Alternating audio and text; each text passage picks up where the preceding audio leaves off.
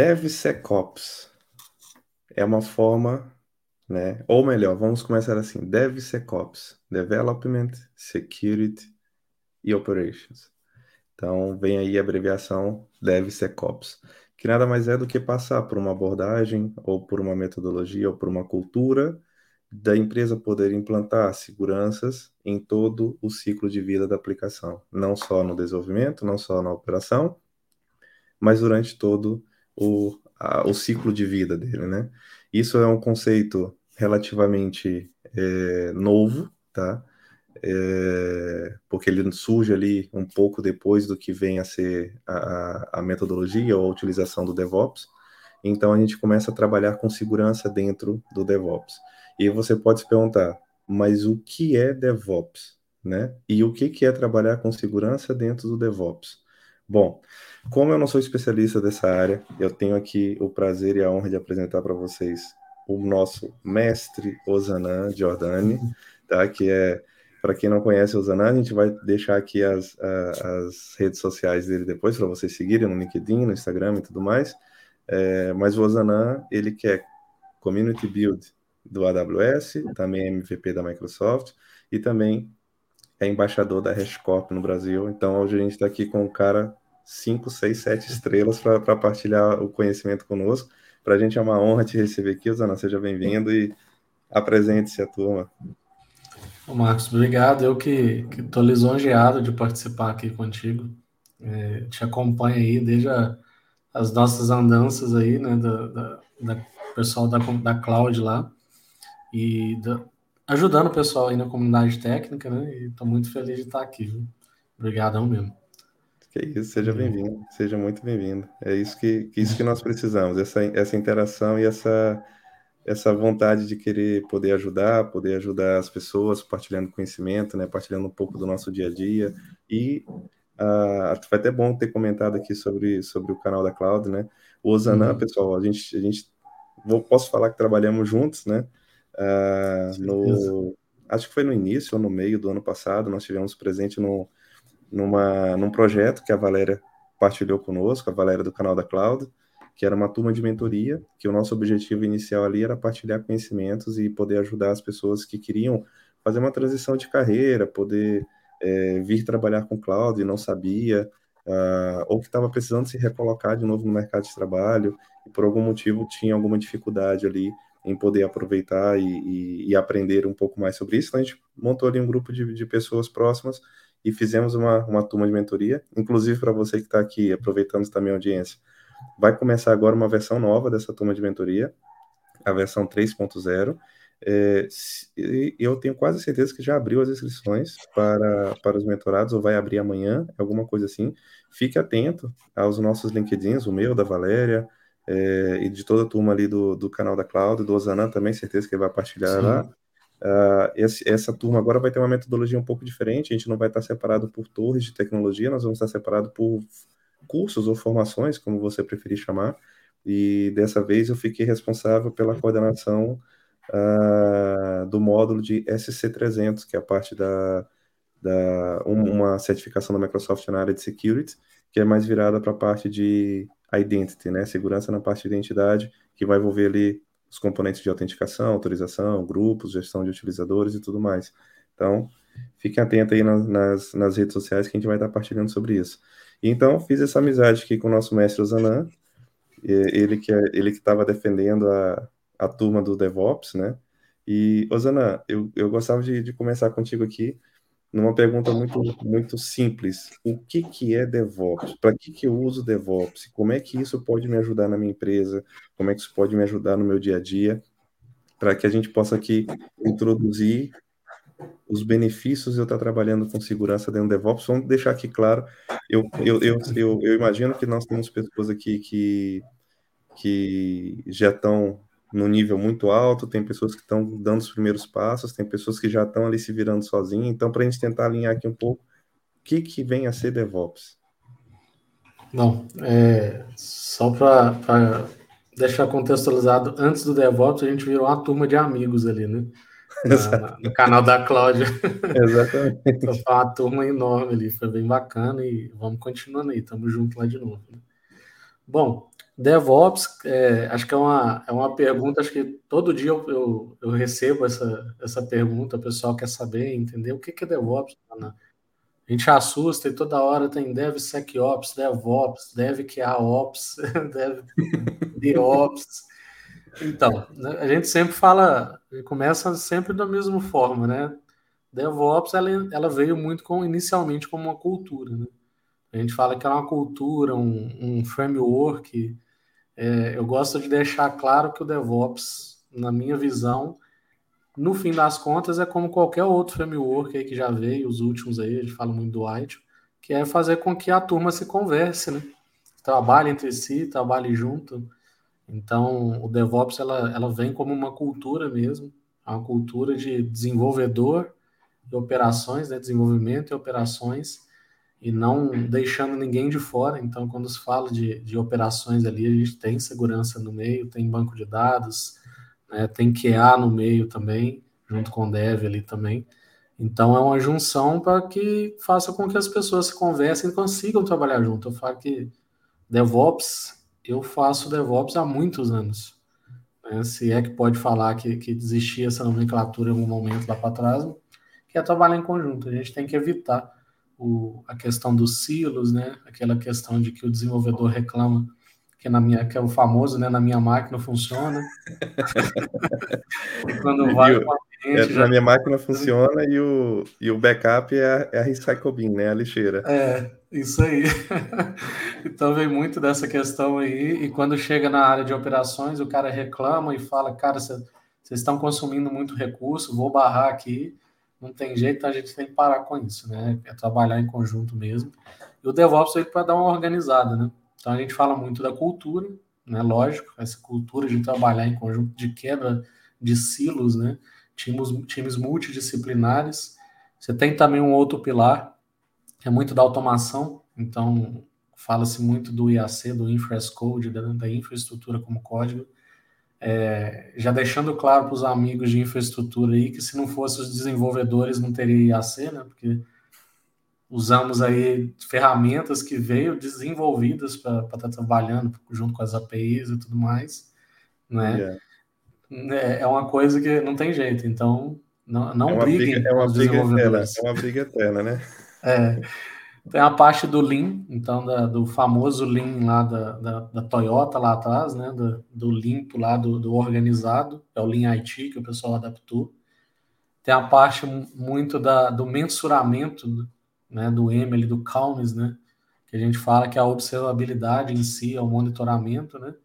E o sharing, né? Que no fim é, de tudo é, é o compartilhamento. Compartilhamento de conhecimento, compartilhamento daquilo que você está trabalhando, o trabalho em si junto ali da arquitetura. A gente tem que falar muito de arquitetura também, porque quando a gente começa a falar de DevOps, é, é começar a trazer o time de operações e desenvolvimento para outro patamar. Né?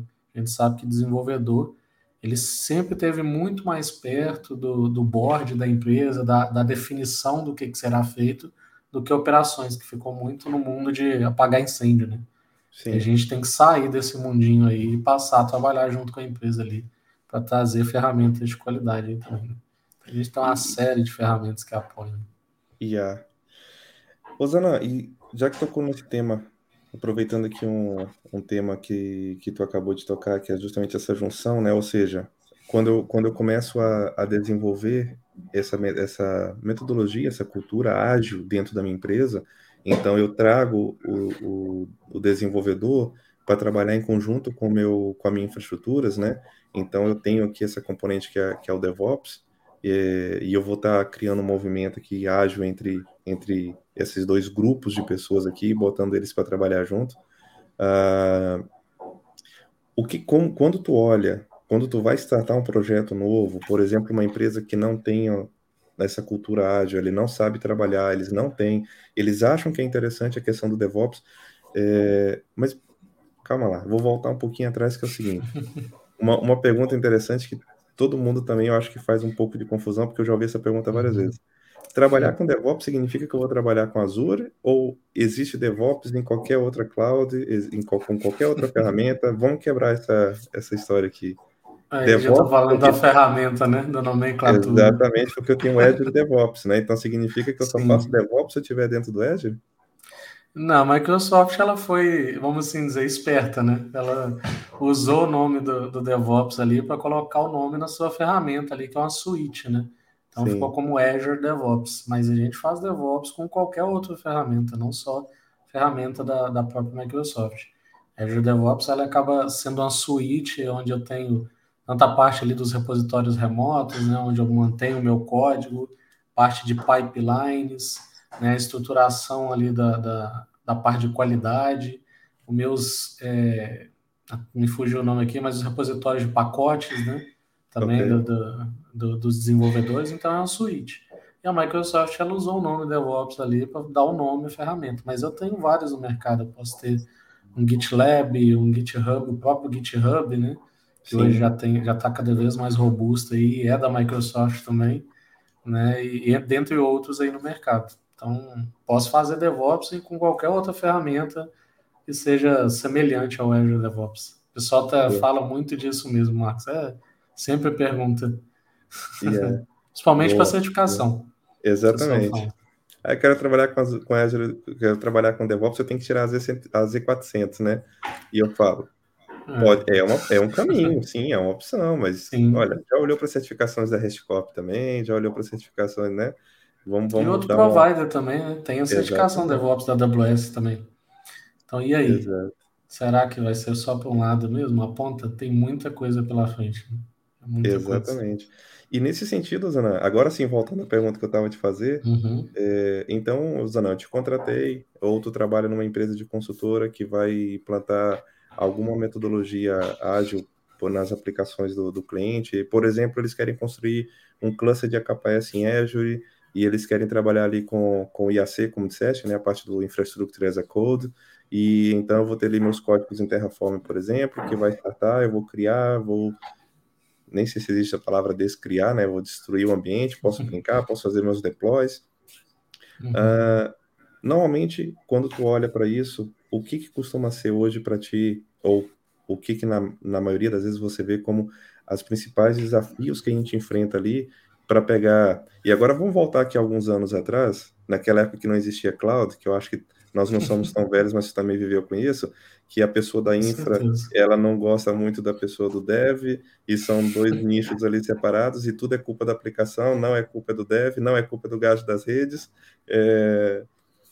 O que, que tu vê de desafio de entre colocar essas duas pessoas aqui para falar, meus amigos, agora a gente precisa trabalhar junto e eu preciso que você codifique dessa maneira e eu vou construir infraestrutura dessa maneira e a gente vai conseguir entregar as coisas rápidas, como por exemplo, hoje você tem casos de uma Netflix da vida, que eu, eu assisti uma, um webinar, acho que no início do ano, alguma coisa assim, em que tinha uma pessoa responsável, não era, eu não, eu não sei se ela era chefe na área de, de de deployment, mas ele chegou uhum. a dizer que por dia eles estavam fazendo coisa de 100 a 150 deployments por dia, né? Subindo o filme, descendo o filme e tal, tudo mais. Ou seja, se tu não tiver uma, uma, uma metodologia muito bem definida, isso fica praticamente impossível, né, de ser feito. E o que que tu traz hoje para a gente nesse sentido de quais são os principais desafios e como que eu posso olhar para eles e ter uma estratégia de, de, para ultrapassar isso, cara?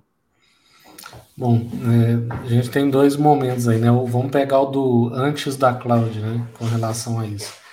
Acho que o maior problema é fazer com que as pessoas quebrem aquele, aquele, aquele formato, aquele paradigma ali do trabalho, cada um no seu cantinho, né? Então, é o profissional de desenvolvimento, tem um time de desenvolvimento, o time de infraestrutura, todo separado, então as entregas é feito muito em caixinhas. Vamos pegar lá na época do. Agora vamos começar a contar na cidade, né? Vamos pegar a época dos servidores Microsoft com IS, né? Okay. Onde era, era feito deploy, né? Vamos Sim. assim dizer que não tinha nenhuma ferramenta de pipeline, então o cara fazia o build na máquina dele ali, né? Fazia o buildar, famoso buildar aplicação na máquina, avisava para o pro profissional de operações de infraestrutura, cara, joguei na pasta compartilhada lá. Ele pegava aquele pacotinho da aplicação, jogava no IS, tá deployada, tá publicada, testa Sim. aí. Né? E aí que vinham os problemas. É, e testava em produção. Então você não tinha ambientes para isso. Então, já é um, um, modelo muito complexo, muito complicado de trabalhar, porque você, se você tem um problema em produção, cara, a gente já sabe, parou tudo, volta com o pacote anterior, avisa para o desenvolvedor que não está funcionando, e a partir daí vamos voltar atrás. Modelo waterfall, né? Modelo ali de, de, de, de cascata ali, né? Onde você demorava meses ali para entregar o tão famoso monolito, monolito ou Godzilla, né? Que a gente gosta de falar, né? Que é aquele monstrão Sim. lá de aplicação. E isso era muito complexo. Então, até para a empresa, era muito mais complicado. Cara, fiz algo errado aqui, vamos voltar de novo para a prancheta, arquitetar novamente, corrigir, passa para o time de operações e vamos jogar. Do mesmo modo que do lado de operações, quando precisava de um ambiente, era muito pesado você subir o ambiente. Demorava muito tempo, cara. Quem nunca da área de infraestrutura teve que subir um servidor, né, estruturar ele todo, ah, vou ter que criar uma máquina nova aqui. Aí tinha, muitas vezes fazia a compra do servidor, demorava um bocado de tempo até a aprovação, instalava o Windows Server ali, ou, ou até o mesmo Linux, configurava, cara, agora estou pronto para colocar para rodar. Então, esse era um problema muito grande que tinha antigamente. Com essa, essa mudança da, Vamos falar que o que, até a gente chegar em DevOps hoje, o que garantiu isso, inicialmente foi a virtualização. Né? Então, quando a gente passou a ter servidores com máquinas virtuais ali, com servidores virtuais, ele deu uma, uma melhorada, você começou a ter um custo um pouco menor, né? E a partir daí a gente começou a evoluir para a cloud. Sem virtualização, a gente também não, não chegaria em nuvem, em computação em nuvem tão cedo, né? Com certeza. Então, agilizou muito aí, já falando, brincando aí com agilidade, né? agilizou bastante aí a situação. E a partir daí, vi uma necessidade, né? Já que a gente saiu da camada de hardware ali, parou de trabalhar com hardware e passou por uma stack, uma casca ali, que eu gosto de dizer, da lógica, aí teve a oportunidade de fazer automação e com isso organizar a casa. Mas é o que eu falei, até hoje, tal, Marcos, a gente tem a dificuldade quando chega na empresa. É, posso falar que a gente passa por isso hoje. É muita cultural ainda. Cara, Sim. cada um no seu quadrado. É, é, a musiquinha lá mesmo, né? Cada um no seu quadrado. Infelizmente, ainda acontece isso muito. É, é quebrar essa, os silos mesmo e fazer a galera. Fala, parou, gente. Aí muitas vezes a gente chega no, no em alguma consultoria, prestar alguma consultoria, alguma empresa. Cara, estamos fazendo DevOps. A gente precisa só de organizar aqui agora. Quando chega, tem ferramenta. Você não tem o DevOps. Muitas vezes o pessoal quer começar com DevOps por ferramental. Uhum. Esquece do cultural. Né? E isso é um problema muito sério. Né? Eu passei por, por uma grande transformação digital aí no passado, onde obrigava com o gestor que cultura tem que vir primeiro. Não, nós temos que organizar nossos processos aqui e ferramentas. Chegou lá na frente, sentiu a dor. Cara, fez a transformação? Foi feita. Gastou mais dinheiro, mais trabalho, muito mais tempo ali. E a galera, cada um no seu quadrado. Então, isso é complicado, tá? Isso hoje ainda dói bastante. E, e é o mais difícil, né? Botar a ferramenta para dentro como a gente coloca, né, Max? É, o, como, como eu falo, o, o right skill ali, o hard skill, na verdade, cara, aprendeu ferramenta, botou profissional. A gente vai ter um tempo ali de aprendizado, mas vai botar profissional. Segurança é outro ponto também, que a gente vai falar aqui hoje. Eu vi transformação digital gigantesca, onde a segurança só veio depois. E às vezes vem com dor. E é engraçado, né, Osana? Me corrija se eu estiver errado. Eu acho, tu, tu que é o especialista da área, não sou eu, mas eu acho que falando de DevOps, do jeito que a gente vê hoje o DevOps funcionando, talvez ali uns 15 anos, acho que não é, talvez não seja algo mais velho do que isso. E essa cultura do, do, do SEC, né, que vem do Security, ele surge ali talvez três ou quatro anos depois do surgimento do DevOps e, e era chamado de DevOpsSec, né? É. Depois eles refizeram o nome, não, agora é DevSecOps. Uh, e agora então vamos entrar no tema da segurança. Uhum. Aí, Como é que é? Né? Como é que é trabalhar com segurança dentro do DevOps? Então, agora que acho que já deu para a gente dar uma esclarecida aqui no que, que é o DevOps, como é que ele funciona. É, a gente sabe, e eu acho que quase todo mundo que fala sobre segurança é, tem essa mentalidade de que a segurança ela não é uma casinha fechada, né? Ela fala com todas as camadas, com todas as pessoas, com todos os departamentos, com todos os níveis, ela se torna transversal dentro da empresa. É... Então, como é que é agora eu trazer a segurança para dentro do, da minha aplicação? Porque se ontem eu, eu não tinha a metodologia DevOps. E agora eu quero ter uma, uma eu, eu quero amadurecer, eu quero ter uma cultura né, de, de processos ágeis dentro da minha empresa, de uma forma que a gente vai trabalhar colaborativo, eu quero manter meu ambiente estável, eu quero manter meu ambiente performático, resiliente, né, o famoso ODR, ou escalabilidade, é, mas eu também preciso proteger, porque eu preciso garantir que, a minha, que os meus processos são ágeis, mas eles são de qualidade para depois não falar, ah, mas você constrói as coisas muito rápido, mas e aí, cadê a parte da segurança? Então agora, agora é contigo. Como é que eu olho para a segurança dentro do DevOps, então? É, vamos falar que a dor ainda continua sendo a mesma, né? para incluir segurança, é o mesmo caso do, do fazer se conversar ali a turma. É, é quase um parto, isso, infelizmente, porque a gente sabe que precisa ter segurança, a gente sabe que ela tem que estar envolvida na arquitetura da, do projeto, desde a sua, a sua estruturação, a concepção.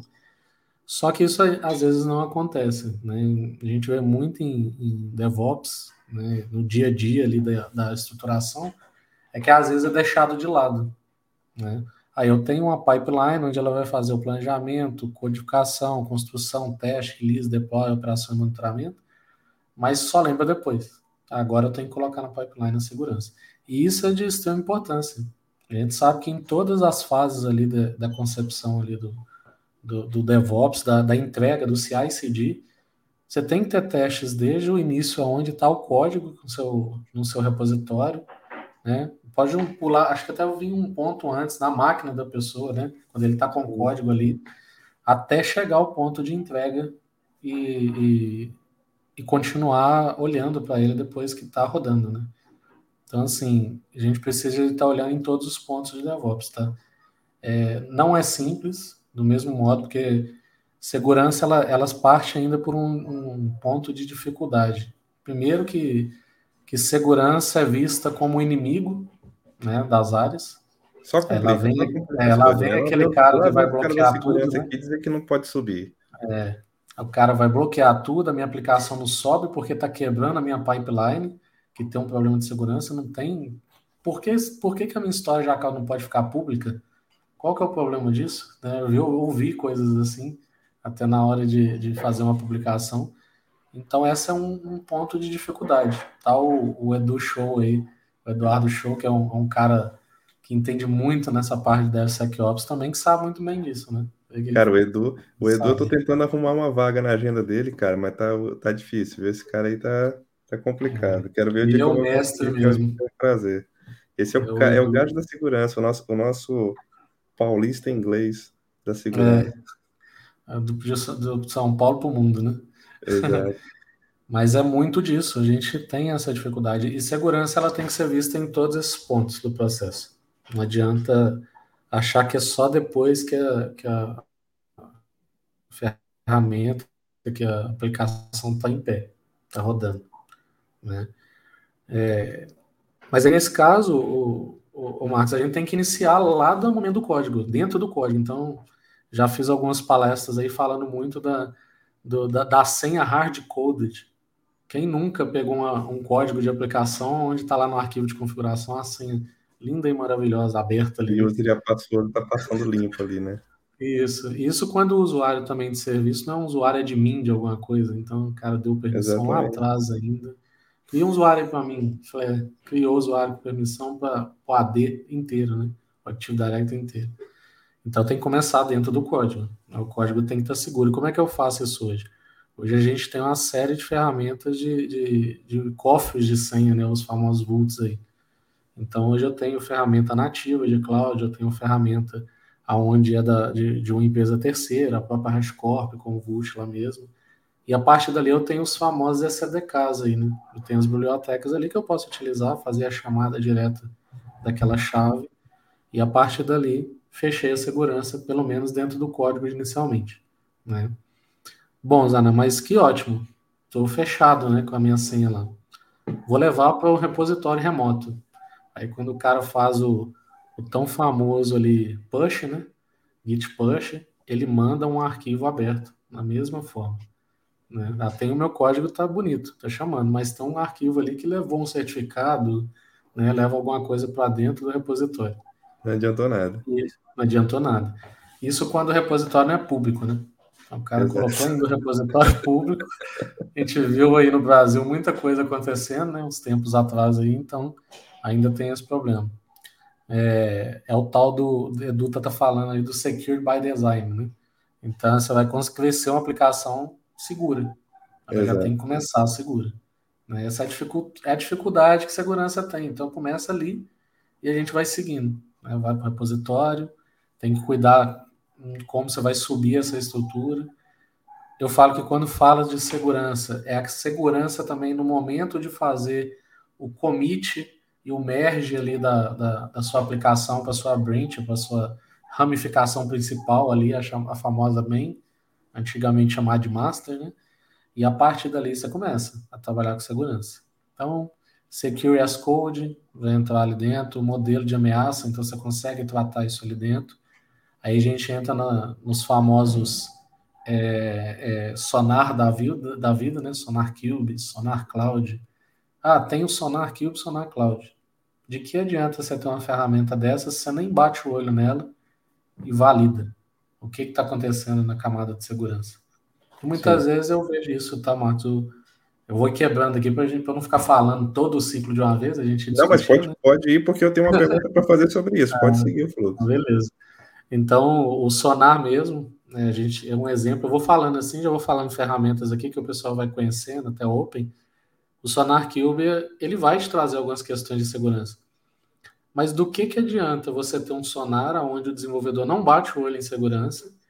Né? Pode ser que ele nem vá olhar isso, a gente sabe que tem alguns que se preocupam com isso, mas você não fez um, um, uma, um fechamento ali dentro da sua pipeline automatizada de quebrar a pipeline, que a gente fala de quebrar a pipeline, que seja justamente travar de que seja feito o build e vá para o momento de, de, de continuous deploy e entregar, entregar em produção. Não adianta você não fazer isso. Né? A gente começa com a auditoria, depois vira a chave. Então Sim. acontece isso muito, né? E dali dentro no build aí entra o SAST, que é os tão famosos SASTs ali, ali dentro, né? que aí vai começar a te auxiliar na estrutura aí também, que é o, o Static Application Security Testing. Peguei minha colinha aqui porque eu nunca gravo essas. Não, mas é impossível. É impossível. é, teste pra, se alguém não tiver a perceber aqui o que, que nós estamos a falar, pessoal, o, todo o ciclo do DevOps, uhum. em que você vai ter ali o teste, a parte do build, a parte do code, a parte do deploy, o release e tudo uhum. mais, para cada um desses ciclos de vida da aplicação, você vai ter um conjunto de ferramentas ali que vão poder te ajudar. Como a Zana estava falando, o Sonar Cube, tu, tá, tu também tu pode estar tá utilizando ele ali na parte do build, o WhatsApp também está ali, é, uhum. que eu uhum. posso estar tá utilizando ele ali para fazer a, a, segurança lá dentro. Eu tenho Find Security Bugs também que eu posso estar tá trabalhando ali. E eu tenho uma infinidade, por exemplo, se eu estiver trabalhando com Python, com Ruby, com C++, whatever, cada um vai ter uma ferramenta, ou seja, o importante não é você, que é o que o Zanan disse ali atrás, não é você se prender à ferramenta, o importante é, pera lá, eu preciso construir isso, e que é uma coisa que, Zanan, uh, eu tive uma live, eu não sei se foi com o Henrique ou se foi com o Eliton, há uns dias atrás, em que nós estávamos a falar que, não, mentira, eu falei sobre isso com, com o Elito Agapto, depois eu voltei a falar isso numa live passada que eu fiz sobre o Microsoft Entra, falando, focando ali na parte de identidade e, e, autorização, em que eu disse, é muito simples, cara, tu abrir uma, no caso eu, tu, temos um canal no YouTube, né, é muito uhum. fácil a gente abrir uma live aqui e falar, olha, o, o Active Directory é assim, é assim que eu configuro uma Deconnect, você vem cá, coloca assim aqui, então não sei o que, o MFA está habilitado. Tá, mas peraí, eu preciso de MFA não preciso? Ou seja, é, eu vejo muitas pessoas falando, não, eu preciso tirar uma Z400, né, DevOps, eu preciso tirar uma Z500, é, desculpa, 305 do Architect. Isso. Aí o cara passa e fala, eu sou engenheiro DevOps, eu sou arquiteto em Azure. Eu falo, tá bom, mas tu consegue pensar, tu consegue analisar, tu consegue olhar para aquela infraestrutura e falar, deixa eu desenhar aqui como é que eu vou implementar esse negócio. Porque às vezes você vai comprar uma ferramenta que você não precisa, ou que você não vai ter domínio sobre ela, ou que ela não vai fazer aquilo que você está precisando. Então, Sim. desculpa eu interromper a tua explicação, mas é que eu queria não, tá situar onde que nós estamos aqui passeando pelo ciclo. Sim, está complementando. Né? Eu tinha até falado o início lá no passado, mas é, é lembrar daquele, daquele desenho do, do infinito lá, né? Do oito lá deitado, né? Então, Sim. a estruturação do infinito lá, a gente começa no planejamento, chega até o monitoramento ali. Você tem que continuar. Segurança tem que estar em tudo ali. E, e, sem isso não adianta. A gente não vai conseguir trabalhar bem. Você vai ter problema lá na frente em algum momento. A gente sabe que segurança, para tudo os caras inventam um jeito, né? Então, em algum momento você vai ter um problema de segurança ali. E dentro do build vem isso, vem o Sasha ali, vem a parte de, de, de teste seguro, né, de, de, de aplicação estática ali de aplicações, depois vem na parte de teste lá e já entra Dash, teste de penetração, né, e vai em outras ferramentas aí, a gente consegue utilizar. Aí aqui já não vou nem entrar muito nessas ferramentas não, mas exemplificando aí famoso aí, tem o Prisma Cloud, né, tem o Aqua, que são ferramentas pagas, mas tem a própria Aqua tem a ferramenta open source deles ali também, né? Que auxilia. E a partir dali a gente vai seguindo com esse ciclo, né? Até chegar produtivamente. Então, é, a gente fala muito da, da, da, entrega. Isso aí foi o CI, né? Então, a parte de código ali, né? Passando para a parte de CD, aí a gente começa a fazer a entrega propriamente dita dentro de uma cloud, dentro do, do seu servidor, da sua aplicação, que aí começa a ter uma maior questão de segurança ainda do que código. Né? Código tem muita coisa, mas quando a gente fala, entra em infraestrutura, que é o lado de Ops mesmo, que é o CD, aí a gente começa a abrir leque. Né? Entreguei minha aplicação dentro de um, de um sistema, dentro de um workload de, de cloud. E agora? Como é que fica? Agora que a gente tem que começar a cuidar do outro lado. Né? área de infraestrutura, como é que vai funcionar? Eu tenho uma aplicação na minha cloud da Azure. Né? Tenho o meu app service lá. Beleza, está em produção? Cara, não vou jogar em produção direto, eu vou ter ambientes ali. Então, primeiramente, eu vou ter um ambiente ali de desenvolvimento, um de homologação, Produção, posso ter até antes de produção um staging ali, que é um pré-produção, então é aquele que já está meio que em produção, mas não recebe as requisições ali para fazer testes, né? Posso ir um pouquinho um passo antes, é, para você levar uma aplicação até com segurança, até na parte de performance, vamos assim dizer, você tem testes de carga, né? Chover requisições ali para ver até onde ele aguenta. A gente fala muito de segurança, mas o teste de carga ele, ele ainda vai te garantir uma Sim. segurança né, do ambiente. Falamos de DR aí, né? Então tem essa questão também. E a partir dali eu vou estruturar meu ambiente. Beleza. Subir a aplicação web. E aí? É só colocar no ar? No ambiente de desenvolvimento, homologação, jogar para produção? Não. Eu tenho que começar a cuidar também de fechar o cerco na minha aplicação. Né? É começar a fazer é, fechamento ali tem certificados, a gente usa a parte de SSL. Brinco muito do TLS, né? Que o povo adora deixar no TLS 1.0 lá, né? No, no, na camada lá de segurança 1.0. Mas é porque, mas é porque com certificado TLS isso vai me dar custo, né, Ozana? Então é, é melhor pois não é, é dinheiro, né? TLS, né? Mas será que se você tá amanhã com a sua estrutura parada, como é que será que esse custo vai ficar, né?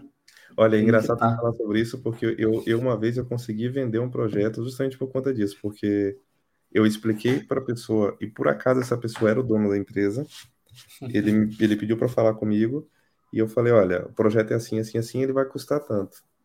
E ele olhou para mim e falou, mas não dá para ser menos? Eu falei, o valor da ferramenta é essa.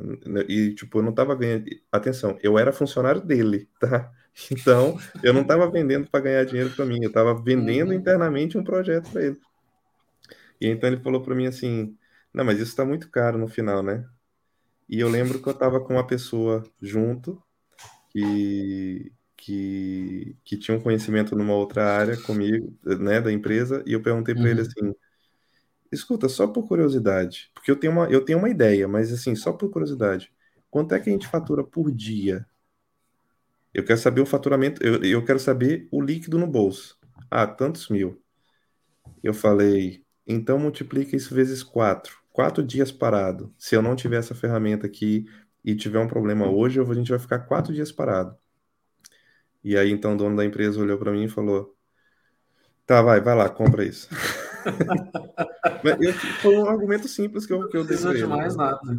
Yeah. É, eu, quem me acompanha e os colegas aí sabem que eu passei por um por empresa que grande que teve problema de segurança por causa disso. Estava brigando para aprovar, não aprovava, não aprovava. Falei, gente, olha o problema. O que, que aconteceu? A empresa ficou parada uma semana, todo o ambiente dela. todo o ambiente. Aí separou um time ali de 3 mil pessoas na área de tecnologia, teve que pegar um, um, uma quantidade de 20, 30 pessoas e falei, gente, eu mesmo fiquei 48 horas trabalhando na empresa. Caramba. Sem sair de dentro da, da, da unidade.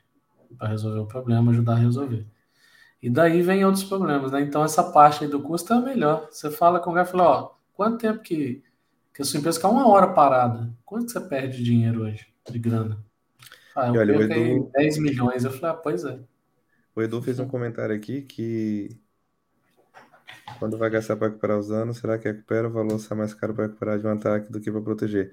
E eu ainda diria até mais, Edu, complementando o que tu acabou de dizer, cara, é, porque no final do dia, o prejuízo financeiro tu consegue tirar daqui, colocar dali tu, e tu leva. O problema é a imagem que fica da empresa e aí o impacto que isso gera no teu cliente e, e eu já vi casos de empresas que não conseguiram se recuperar em relação a isso.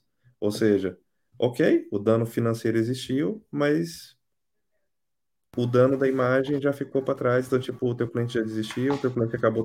Vamos dar um exemplo muito simples aqui. É, no Brasil tem acontecido muito esse negócio de bloqueio WhatsApp, não bloqueio WhatsApp, bloqueio WhatsApp, não bloqueio. Uhum. Cara, o que choveu de gente no Telegram, tipo, e eu já é. tinha Telegram há muito tempo, teve um dia que eu desinstalei o Telegram no meu telemóvel porque eu não aguentava mais, tipo, fulano entrou, Ele fulano fica entrou, indicando que entrou.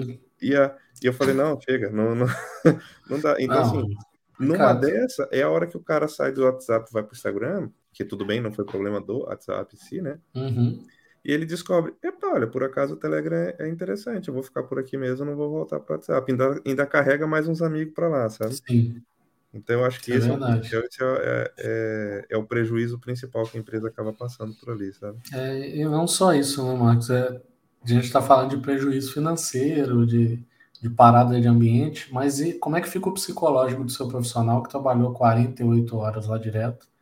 Que eu sei como é que foi isso, eu nem dormi e a gente preocupado.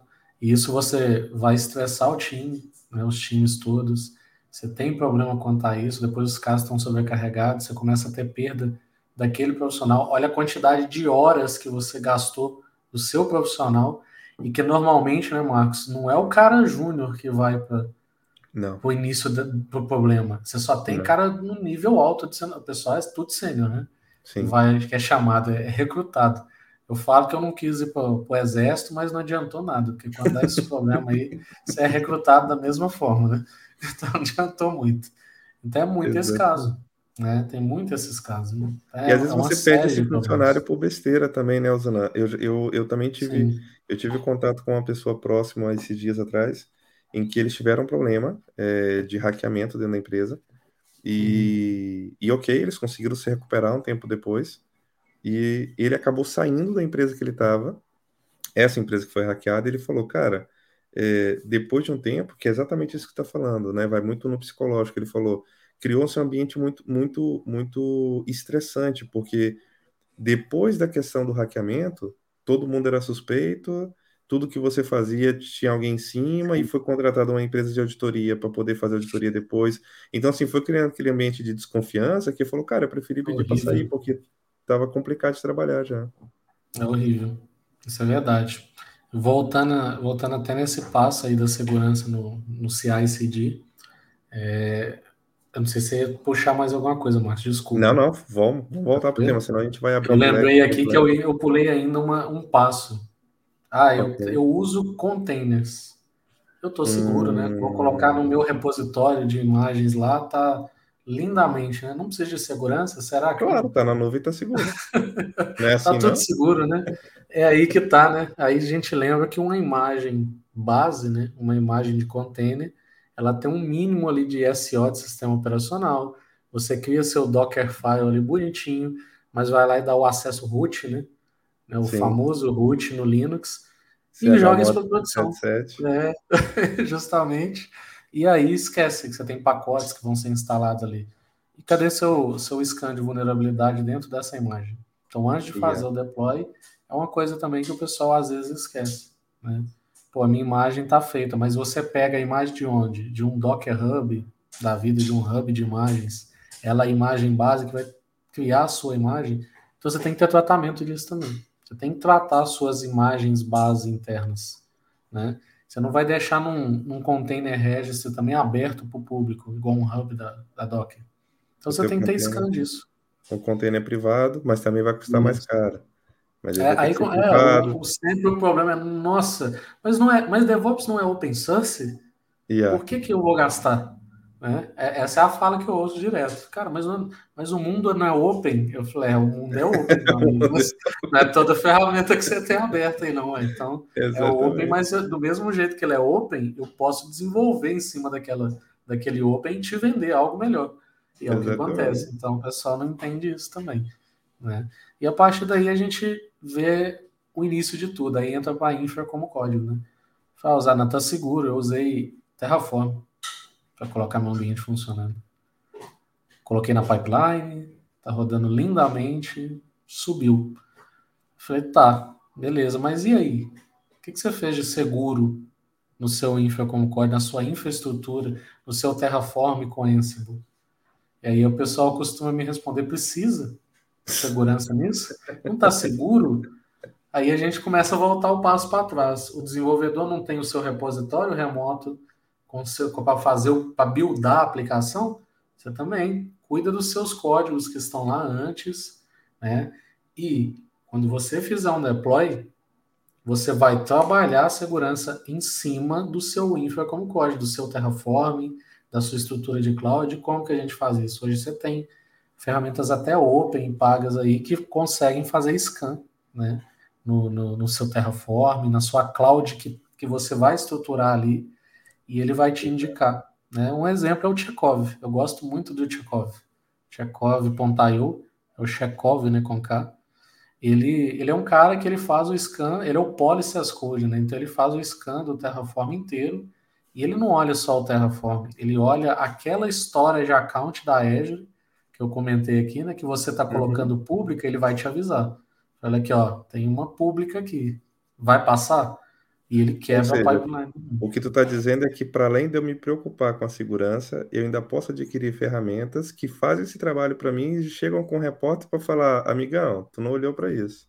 Justamente. Então, é, já resolvo é... meio mundo aí também.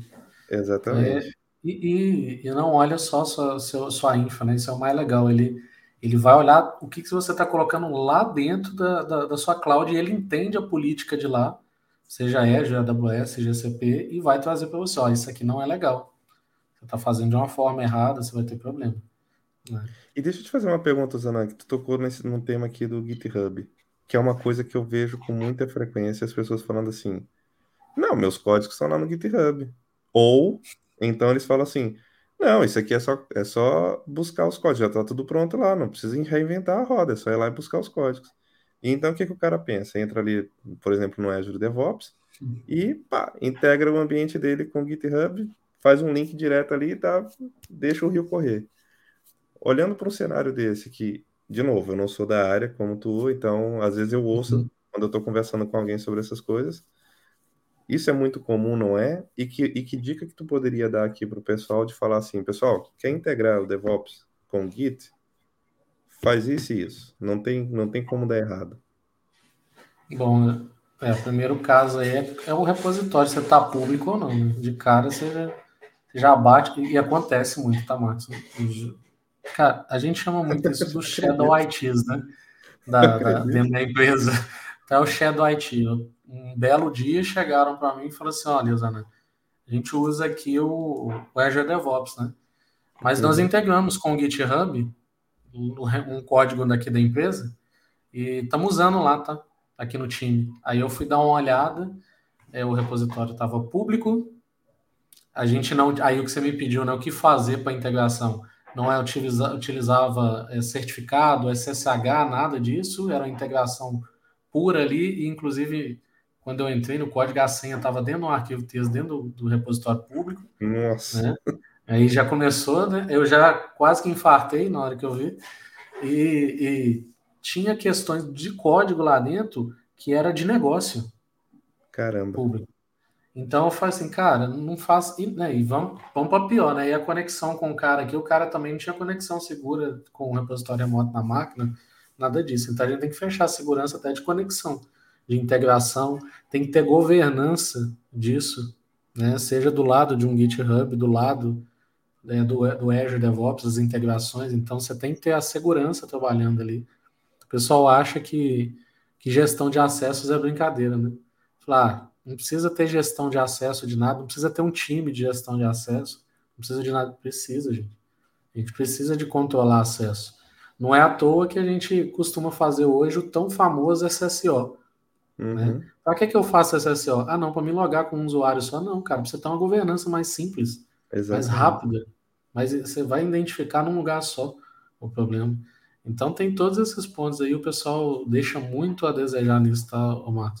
O tal do Shadow IT em segurança acontece demais, né? O, a TI, a TI na, com a luz apagada ali, né? Que ninguém sabe Sim. o que está acontecendo, né? Isso, é isso é muito é, complicado. Isso é, isso é sempre, isso é sempre. Deixa eu só trazer uma pergunta aqui do mestre Joaquim. Boa. Que é não, não é esta. Esse foi só um comentário. É esta pergunta. Uhum. Então, um profissional de segurança tem que conhecer de dev e de infra? Essa pergunta é legal. Eu, eu, eu vi dois, duas óticas nisso, tá? Falar que tem que conhecer de tudo aí, acho que é até maldade e uma sacanagem, porque para conhecer dos dois lados não é simples. A gente sabe que em DevOps, a gente em algum momento, quem é de Ops tomba com alguma coisa de, de código. Eu falo que hoje eu estou aqui na luta com o Python, né? Ele é tranquilo, aprendi, estou fazendo meus, meus scripts aqui, agora estou aprendendo Go, estou com, com uma bíblia ali chamada JavaScript, né? Que eu também... é uma bíblia. É, é, é enorme, que eu também estou aprendendo, mas o profissional de, de, de, segurança, você tem algumas vertentes. É, eu vi muito profissional que ele está em DevOps, mas ele é um Cloud Security, então ele cuida muito da infra, do Ops mesmo. Ele é o único cara no meio de segurança ali de, de infra. E você tem o SEC, né, o do DevSecOps aí, que é o cara muito de aplicação. É o cara que olha muito o lado do código. Muitas vezes, essa pessoa ela vem do mundo de desenvolvimento e gosta de segurança e acaba indo para esse mundo. Tá? Eu conheci alguns colegas aí muito bons no mercado, que os caras já foram desenvolvedores, gostavam da área e acabaram migrando para security. É, eu te confesso que de infra que foi para a Dev e depois SEC, eu conheço um só até hoje, né, que é um okay. amigo meu. Eu não então, conheço nenhum.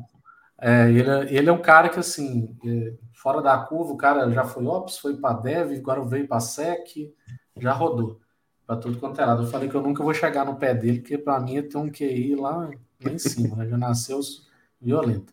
Super então você não vê muito. É, Super Saiyajin. Então você não vê muito disso. Então acaba que você não tem que saber de tudo. Eu, quando participei da transformação digital na, na grande, numa grande empresa que eu trabalhei, não vou ficar mencionando o nome, né? Mas não puxaram segurança. E eu, meu, na minha humildade, fiquei quieto, porque eu tenho formação em. em até para o pessoal que não me conhece, eu tenho graduação em banco de dados. Olha só, eu sou de Ops e DevOps agora graduação em banco, pós-graduado em gestão de segurança da informação. Então, é, o pessoal descobriu no meu LinkedIn, quem trabalhava comigo e estava tocando o projeto lá de DevOps, que eu tinha alguma coisa de segurança e já tinha trabalhado, já trabalhei com algumas coisas. Aí, por um acaso, eles chegaram ao Zanan. Aí o gerente de segurança chegou perto de mim, Zanan, você não quer ser o, o DevSecOps temporário para a gente, não? Eu falei, cara, eu posso ser da área de infra, mas eu não sou desenvolvedor. Ele, não, a gente vai te ajudar e você vai, vai aprender junto aqui o que, que, que é legal olhar e tal. Foi daí que eu comecei a ter oportunidade. Boa. Foi legal. Mas não tinha um cara de, de SEC que a gente chama hoje, você vê alguns times chamados de AppSec. Né? É a área de, de DevSecOps ali voltada à segurança de aplicações. Então, muitas vezes quem faz o papel disso também, Marcos, é o próprio SRE. Às vezes não tem um cara de segurança mesmo para AppSec, e o SRE que tem grande chance, a gente vê que muito cara que vem para DevOps era desenvolvimento, era da área. Sim. Os caras começam a fazer a parte de segurança porque conhece muito bem parte de código ele também. É não só código, né? Normalmente também é mais fácil tu trazer uma pessoa de dev para construir o código do que tu pegar uma pessoa de infra e ensinar uma programação para ele fazer, né? Sim. Eu é corri minha vida inteira de programação. Ah, eu mexi, eu, é, eu, eu na faculdade eu, eu, tinha aula de, de Java, eu misericórdia, que Java é esse, mas eu tô correndo disso. Faz, eu fiz sem, sem aprender. A minha faculdade em 2009, eu estudei Java e C++. Depois disso, em 2010, eu acho, no, 10 ou 11, eu dei aula de, de JavaScript e PHP, cara. No Senac, de, no Senac lá, em, lá de Goiânia. Uhum. E, eu, e eu falei, cara, nunca mais eu quero saber de programação. e nunca mais eu mexi com nenhum tipo de linguagem, a não ser é. se é que tu vai chamar um shell script de, de programação ah, não deixa de ser coisa... alguma coisa de programação. Você, você tá Exato. Tá trabalhando com É a única que eu tô, que eu tô parado uhum. ali, sabe? É, mas o resto, Java, JavaScript, PHP, cara, desde 2010, 9, 10, que eu nunca mais vi isso na minha frente. É, eu desde, desde 2008, 2009 que eu mexo com PowerShell, por causa do tão famoso Exchange. que aí virou o 365, né? Aí a gente tinha que fazer uns, uns scripts, trazer relatório.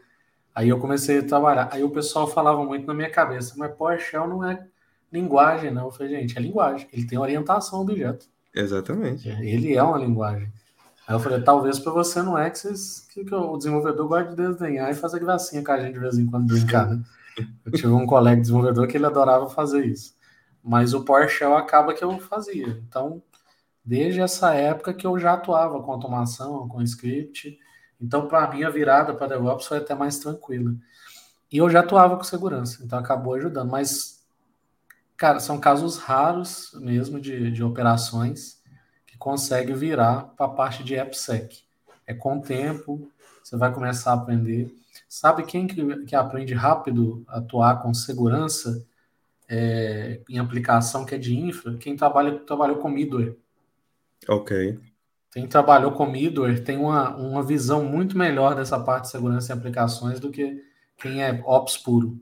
Né? Tem uns amigos sim, aí que, que de é que o cara bate a observabilidade ali, pega os traces ali, tudo certinho, o cara desenrola. Né? Desenrola bastante. Mas é, obrigatoriamente a gente não precisa saber. Tá aqui um né, que entrou para DevOps e não sabe, não sabia nada. E tô aí, andando, né, andando junto aí.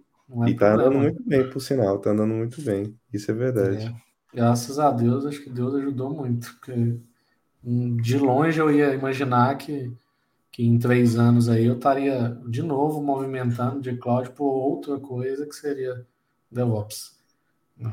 Oportunidade não é fácil para DevOps. A gente não pega muita empresa que está fazendo DevOps mesmo, né?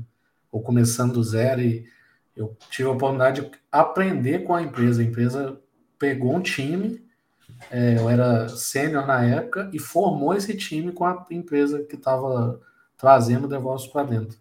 Então eu tive essa oportunidade, foi muito bom. Olha, Zana, hoje, hoje o que eu posso te contar é.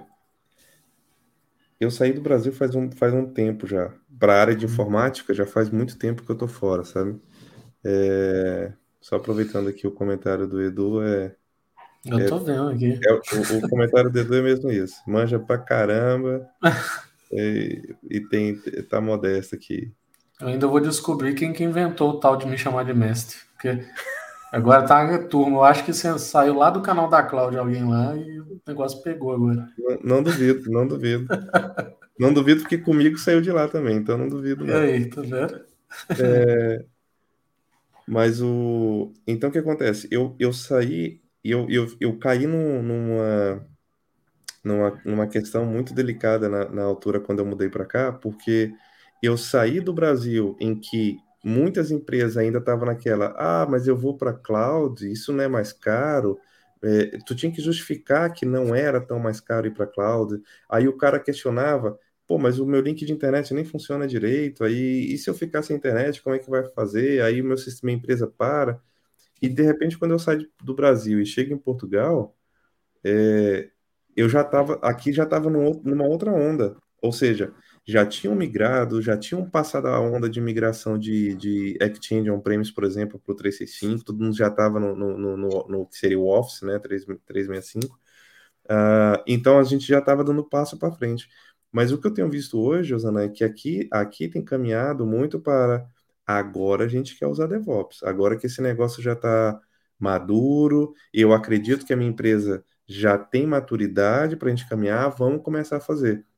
Então tem Sim. explodido o projeto de DevOps. Olha, vou ser sincero, é, o que existem de oportunidades para DevOps, é, e principalmente aqui em Portugal, porque uh, por vários motivos que depois a gente pode falar se tu quiseres, mas as empresas vêm cá contratar aqui e não necessariamente você tem que ir, né? Como como uhum. nosso amigo o Tanuri, ele, ele acabou indo, né? Ele saiu de Portugal, e foi parar hoje na Holanda. Não necessariamente você tem que ir, mas cara, vaga para SRE, vaga para DevOps, tem e tem muito. E, então, e eu tenho percebido exatamente isso. É justamente esse movimento de. Acho que a empresa já se consolidou, já entendeu o que é trabalhar com isso, está preocupada, precisa transformar a operação dela mais ágil e, e, e avançar para lá. É, então tem surgido muitas essas oportunidades por aqui, sabe? O pessoal aguardou primeiro ver se essa coisa pegava, né? Peraí, vamos ver se isso vai. Aqui no Brasil o pessoal é mais na, na loucura, né? Vamos lá, gente, começa aí. É o que eu tenho visto muito nessa questão do, do, da inteligência artificial também, né? Do, do IA. É, eu tenho visto, eu tenho percebido muito isso também. Tem muitas empresas que falam, cara, isso é da hora, mas calma, vamos, vamos, vamos com calma, sabe? Eu acho que também depois, é. quando entrar, o negócio Inteligência vai... artificial, acho que eu sou meio para guardar, calma um pouquinho. Eu fico meio preocupado, porque. São os dois. Quem, quem viu Eu Robô começa a ficar preocupado. Então, lá atrás, né? Quem viu esse filme. Exatamente. Então, hoje mesmo eu estava brincando com, acho que é o Dunf, né? Dunf da, da Google, que, é que saiu. E eu falei assim, cara, eu vou mandar uma pergunta lá. Quem viu meu Instagram hoje viu, viu eu postando lá. E eu perguntei quem é o Zanan Jordan. Aí ela, ele respondeu com o texto, falei, ah, esse texto é parecido com o que é meu lá. De repente, ele veio embaixo uma fala de que o Osana é muito importante para a comunidade técnica, que ele é um excelente profissional, que não sei o que, não sei o que. Eu tô assim, da onde que ele tirou isso? Aí eu larguei e tal, aí meu gestor falou assim, cara, pergunta para ele. Da onde que ele tirou isso? Aí eu perguntei, né? Hoje, eu nem postei essa página, porque eu fiquei assustado. Aí ele, a resposta foi: de acordo com a minha base, eu tenho inteligência suficiente para formar uma opinião sobre, sobre essa pessoa. Eu falei, cara, isso, isso, é, isso, é, eu, eu, tenho, eu tenho medo dessas aí coisas. Eu fiquei preocupado, eu falei, cara, aí eu, ele virou para mim de, uma série antiga aí, falou o nome da série, que eu esqueci o nome lá. Eu falei, é, cara, tá tipo essa série aqui de antigamente. A gente tá, tem até que se preocupar. Então, assim, a inteligência artificial, por um lado, é, ele falou do Sky, da Skynet, na verdade. Skynet. Ele, Skynet, welcome. Ele já mandou para mim, eu falei, é complicado. Mas a, a inteligência artificial, até para essa parte de segurança, DevOps, automação, vai ajudar bastante. A gente sabe que, que vai apoiar muito. Eu tô vendo as, a Rita mandando aí, né? Eu gostei do Juninho em DevOps. É. eu tenho estudo todos os dias, um dia eu consigo ser uma Juninha em DevOps. Em DevOps. Para com isso, Rito, tá? Dá yeah. tranquilo para aprender e se desenvolver. Não dá para ser. Depois, falar depois que é da noite pro dia. Ela, depois tu pergunta para ela quem que vai ser coordenadora da turma 3.0. Pois é, eu vi hoje. Ah, tá pois lá, é, firme. Pois é. Bacana Vem falar de Juninho aqui, mas é coordenadora é, da turma de mentoria Juninho. do canal da Cloud. É, foi. Nada de Juninho aí. Exatamente. Mas, mas eu vejo que a inteligência vai ajudar. A gente sabe que, que, que, vai acabar ajudando. Até nessas automações, eu posso falar de, de, de ferramenta que eu uso aqui, o, a própria Datadog. A Datadog, ela tem lá, lá integrada nela o, o tão famoso watchdog dela. Uhum. Ela já faz todo o trabalho, entende ali né, o que está acontecendo e tenta te trazer alguns insights ali. Então, a inteligência acho... já vem ajudando. Né? Rosana, a minha opinião, vale o que vale, tá? É... Eu acho que é o seguinte, eu gosto muito do termo machine learning, porque por trás tu percebe que é uma máquina, óbvio, é um computador por trás ali, que ele foi treinado de alguma maneira para automatizar processos ou para deixar o teu processo mais inteligente. Mas ele, ou seja, ele é uma máquina burra que foi treinada de uma maneira inteligente para te ajudar nas tarefas. Como, por exemplo, tu tem uma Alexa da vida, uma Siri do teu iPhone, whatever. A partir do momento que você associa o termo inteligência artificial, na minha cabeça, na minha opinião, tu tá indo para um caminho que você tá criando algo. É uma inteligência, ela tem vida própria, ela se cria. E, e aí é a hora que eu acho que, é, que há um perigo, porque, inclusive, vários cientistas famosos, inclusive, já levantaram essa questão Sim. de é, isso pode ser o a criador do chat GPT, né? Exatamente, isso pode ser a ruína do chat GPT. Exatamente. Uhum. Então, por quê? Porque você está deixando uma máquina que é um robô, que não tem sentimento, que vai julgar o que é certo e o que é errado, independente de, sabe? Então, quando você começa a ir por esse caminho, eu já começo a ter um, um pezinho atrás, mas sou eu, sou cético, né? É, eu também ah, tenho mesmo. Tenho mesmo. Eu acho que é, que é muito arriscado, é igual eles falaram, tem que ter regra para isso.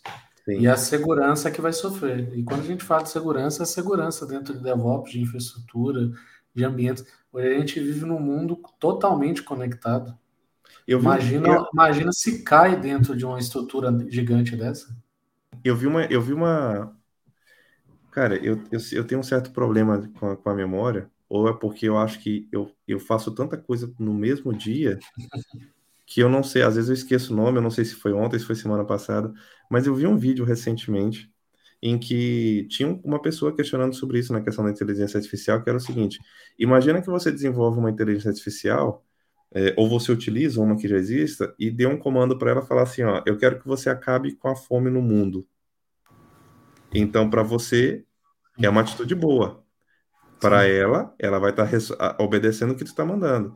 E se para ela acabar com a fome no mundo vai ser matar e dizimar metade da população? Ela está é fazendo o que foi cabeça de gente errada aí. É exatamente, ela não tem essa sensibilidade. E ela fez exatamente o que tu mandou fazer, sabe? Então, eu acho que são coisas que a gente. É um, é um, é um mundo que precisa ainda de muita orientação, legislação, ética, compliance, chame como quiser, mas que eu acho que tem que ter muita coisa nesse sentido, sim. Eu concordo plenamente.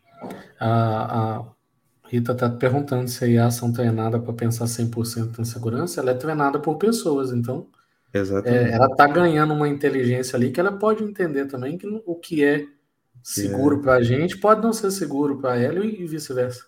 Exatamente. Quem garante? Como esse exemplo que eu dei. É... Isso, quem garante? Eu falei que era para acabar com a fome no mundo, ela foi lá e matou metade da população mundial. Pronto, acabou com a fome no mundo. Mas é, é bom, não é? né? Pois é. é... Voltando, até complementando. a... eu queria te perguntar, tu falou sobre o deploy, tu falou Isso. sobre o operate.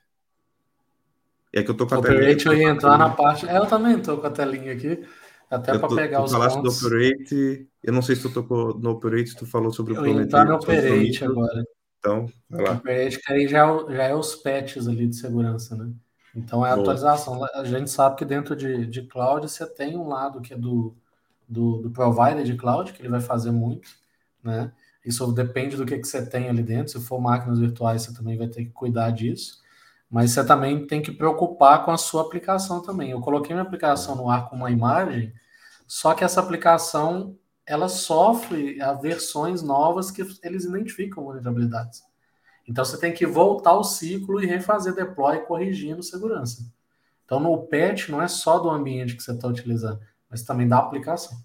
Né? Então às vezes o pessoal não imagina isso, pô, mas eu tenho que de novo fazer um, criar uma imagem básica, tem que ser feito. Você tem que corrigir segurança.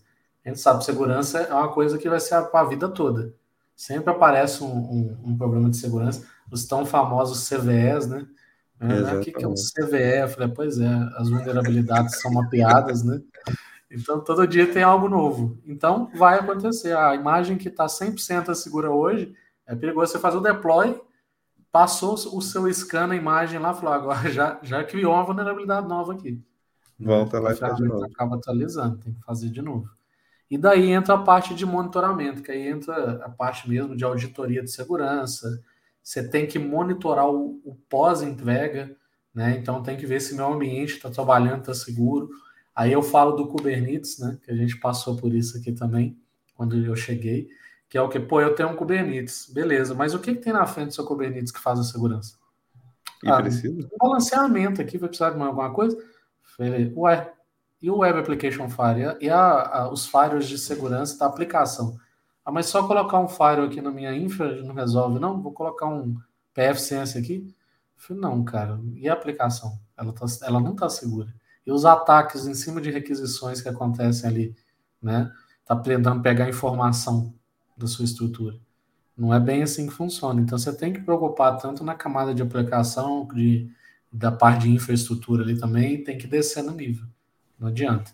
Então a gente falou de código, falou de aplicação, infraestrutura, então isso tudo tem que ser coberto, né? E aí que vem a inteligência artificial que a gente estava falando. Então ela acaba vai acabar ajudando também na parte de segurança até para esses monitoramentos aí também, o pós ali também. E okay. a gente está com o ciclo, o processo aí, o flow inteiro aí. Segurança. Fechado. Osana, e deixa eu te fazer uma pergunta. Agora, assim, imagina que eu não sei nada de DevOps, ou melhor, uhum. Eu não entendo nada de é desenvolvimento. eu não entendo nada de desenvolvimento. É...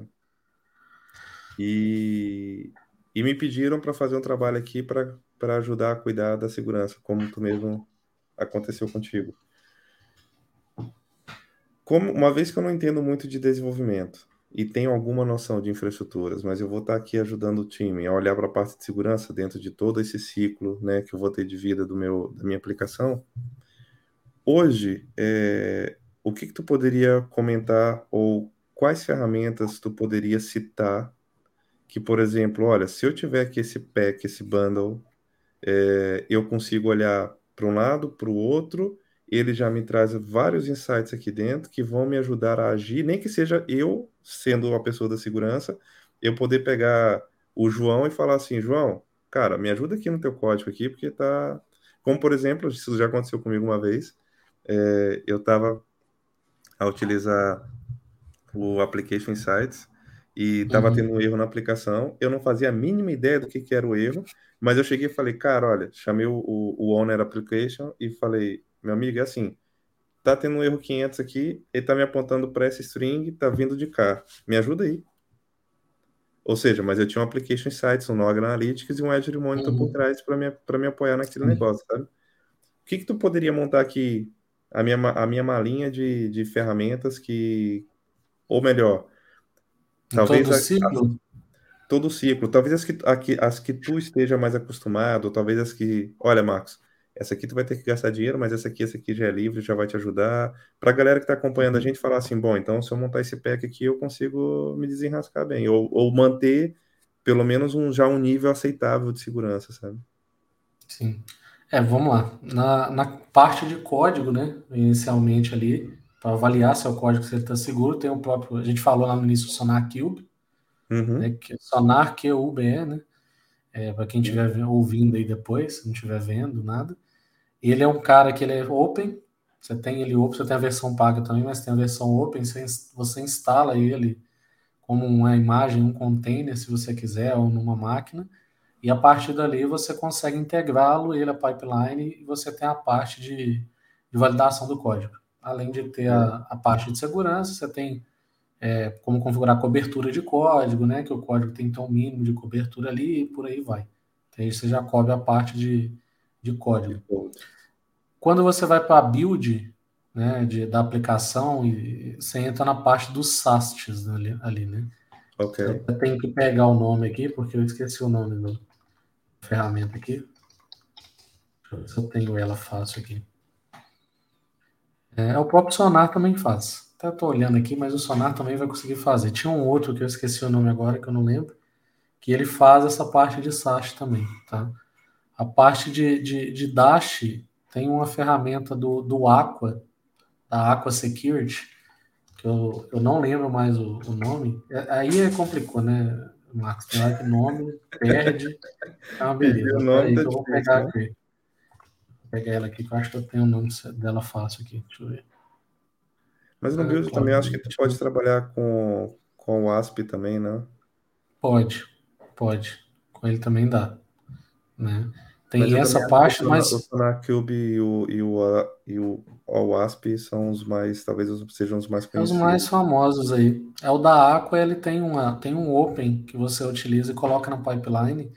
Só buscarem depois lá aquasec.com. Então, dentro dele tem a, a, a ferramenta. É uma ferramenta Open também. Ela não é gráfica, mas você consegue incluí-la dentro da pipeline e ela traz ali na pipe para você essa okay. parte do, do Dash ali também, tá? É, na, aí entra a parte de teste também, ele já entra, tá? Quando entra na parte de imagens, imagem base, é, você tem as ferramentas nativas da, de, de, de, de da Azure, você tem ferramenta do, da parte do Defender ali, né? Ele consegue fazer uma certa integração. Sim. sim. É, melhorou um bocado, porque quando lançou, que era o, o Azure Security ainda, você demorava uma hora para ele escanear a imagem e voltar na pipeline, então era inviável. Hoje ele deu uma melhorada e ele, tem, e ele tem até a parceria com, acho que se eu não me engano, que é com a Qualis. Então você tem ali um custo menor, né? Estão com eles e ainda você consegue fazer. E até faz o é. scan também. Consegue colocar na pipe. E a própria Microsoft sempre sugeriu tanto o Prisma Cloud, né, que é da Palo Alto, quanto o próprio Aqua. Então são duas ferramentas muito famosas aí por causa disso também, né? Na parte de infra como código, a gente falou do Terraform e tudo mais ali, eu falei do Chekhov, é o site chekhov.io, um dos mais conhecidos aí no mercado. Se você buscar é, Infra as Code Security, você vai ver uma imensidão, tem muita ferramenta aí também open source que já faz também, tanto o que o Chekhov faz, como às vezes até outras pontas, tá? A segurança de infra como código. É, é, DevSecOps tem que ser um time completo, já quem falando verdade. Tem, tem. Não adianta ser, ser uma pessoa só, e isso também você vai passando, fazendo muito pair programming, né? Falou do Aqua Security, o Bruno. O Bruno aqui completando.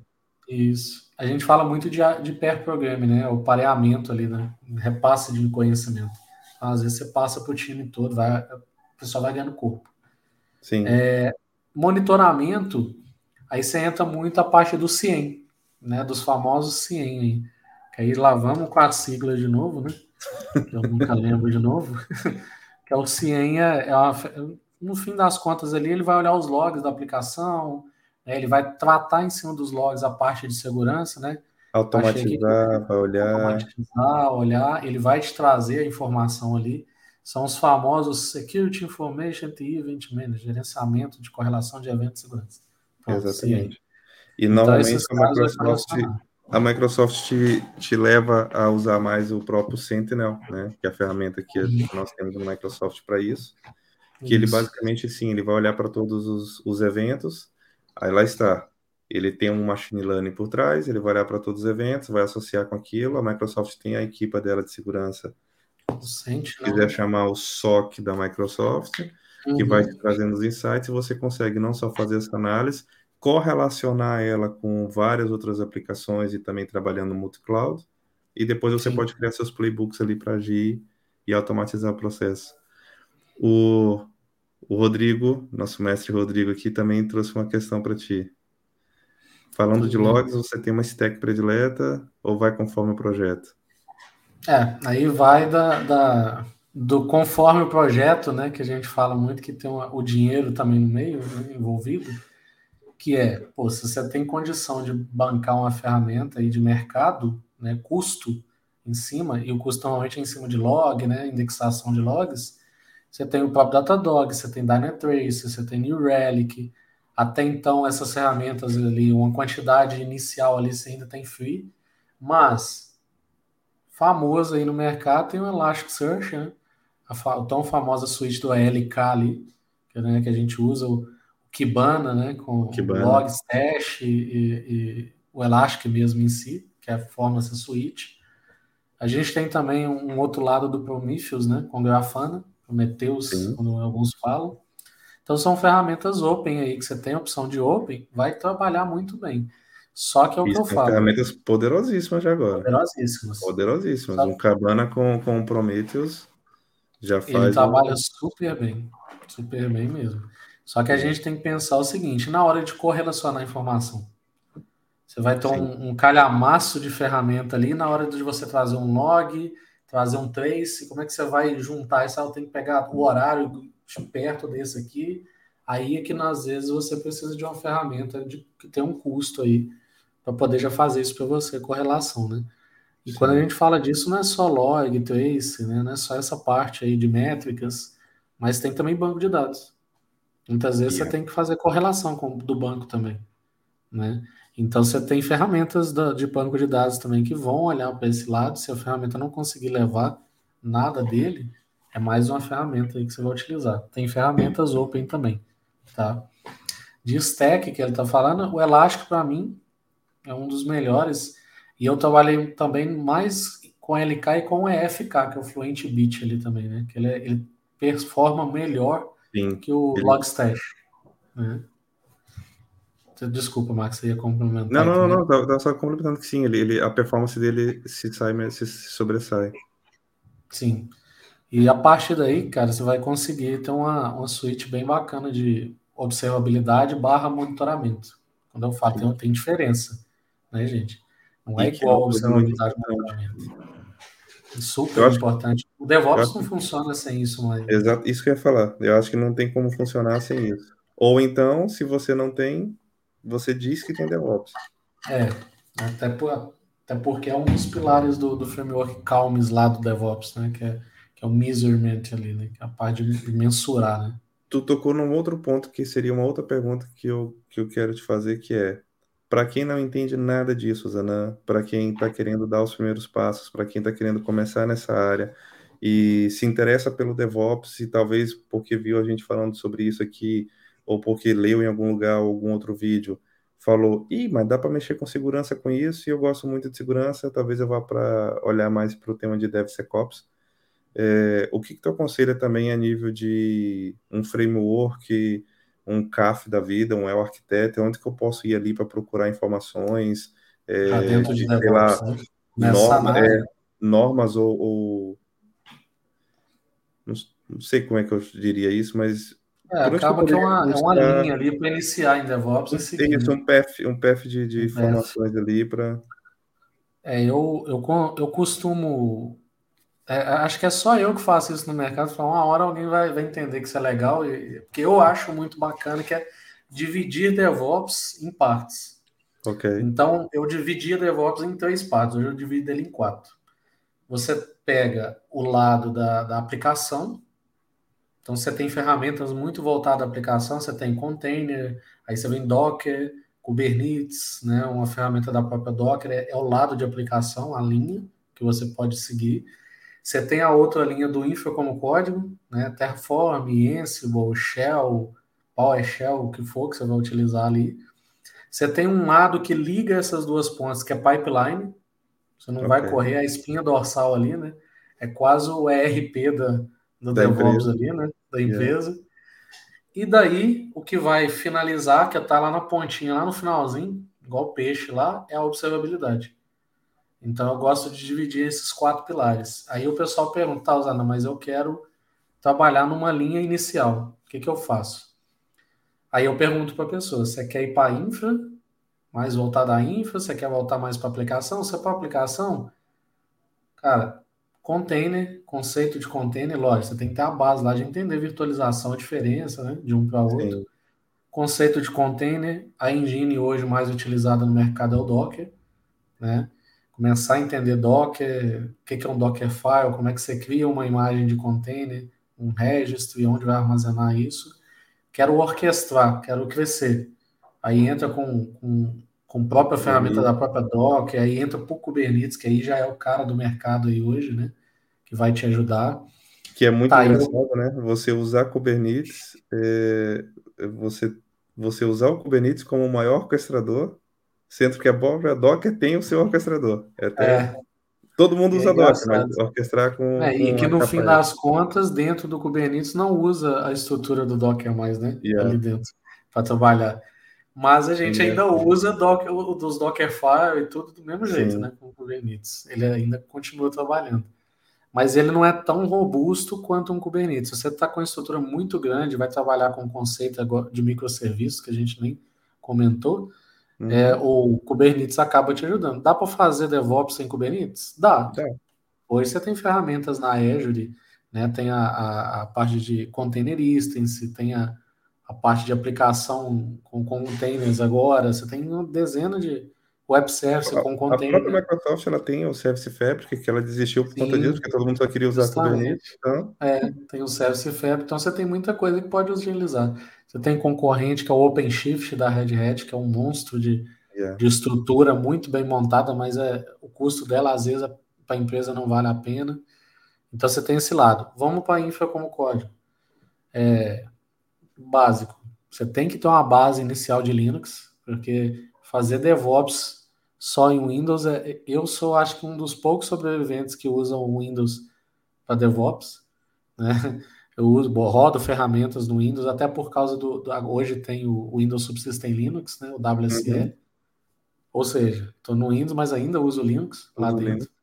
Não tem jeito. Então a base inicial ali é legal, porque quando você está em DevOps, não adianta, cara. Você vai botar a mão em Linux, às vezes você vai subir uma ferramenta tipo o Handeck, que é um agendador ali de tarefas dentro de um Linux, você vai ter que cuidar disso. E não vai tacar na mão só do cara de infraestrutura ali também. Você vai estar junto uhum. com ele, né? E daí vem, se você vai trabalhar com Linux, você pode aprender o, o próprio o próprio shell, né? A estrutura ali de, de, de scripts dentro do shell. É, quem vem de um Windows acabou trabalhando talvez com PowerShell, aí começa a usar os Azeclis da vida, da, da, da e tudo mais. Mas eu falo hoje que para ficar o mais agnóstico possível, aprende Python. Começa a aprender uma linguagem. E Python ela é uma das mais simples, né? E tu é... vai te virar em qualquer ambiente que tu tiver. E ela é uma Aprende a base primeiro, né? Lógica de programação, entende Sim. orientação a objeto e vai para um Python. Né? Eu hoje trabalho com Python e o que, que é legal? Agnóstico. Eu vou para qualquer cloud com ele, eu jogo ele em qualquer lugar ali, vai rodar. Roda numa function, vai rodar talvez na Lambda, em algum outro lugar. Tem Python, vai conseguir rodar. Uhum. E você tem biblioteca para tudo, né? Você tem para qualquer Sim. um dos providers de cloud ali, vai conseguir trabalhar.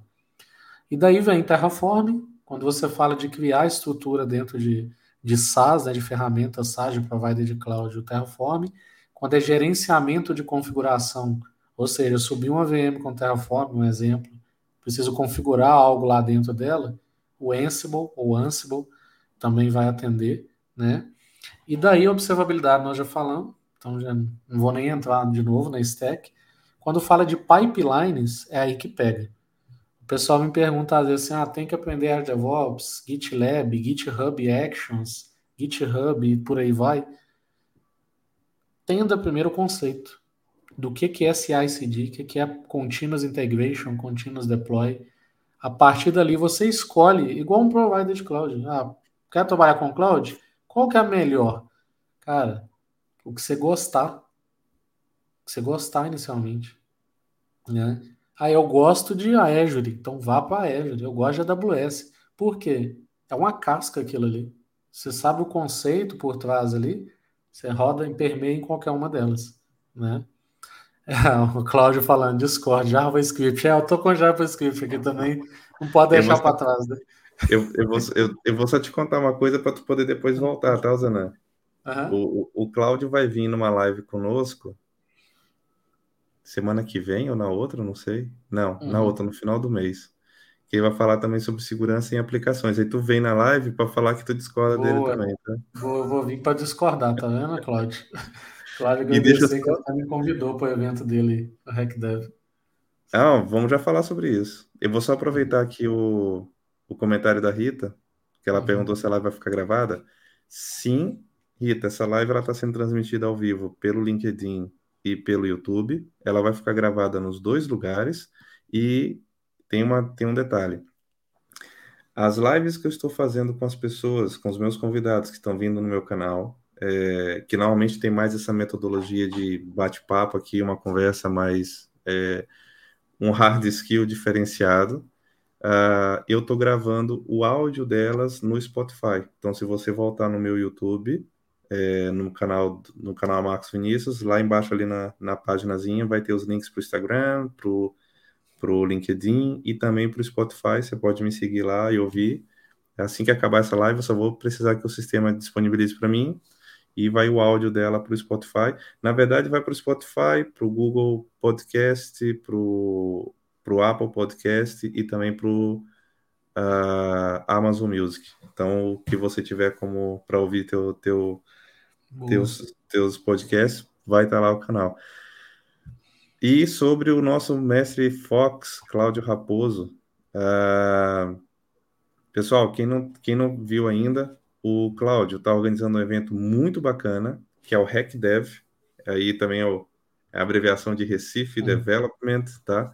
É, ainda estão abertas, Cláudio, me corrija se eu estiver errado.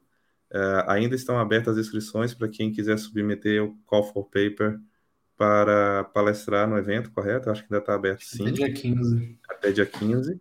Se você vai lá, submeta, que você quer fazer sua, sua apresentação no evento é, coloca o título lá, uma breve descrição e a sua fotinha e tudo mais. Vai ser um evento fantástico que o Cláudio está encabeçando aí.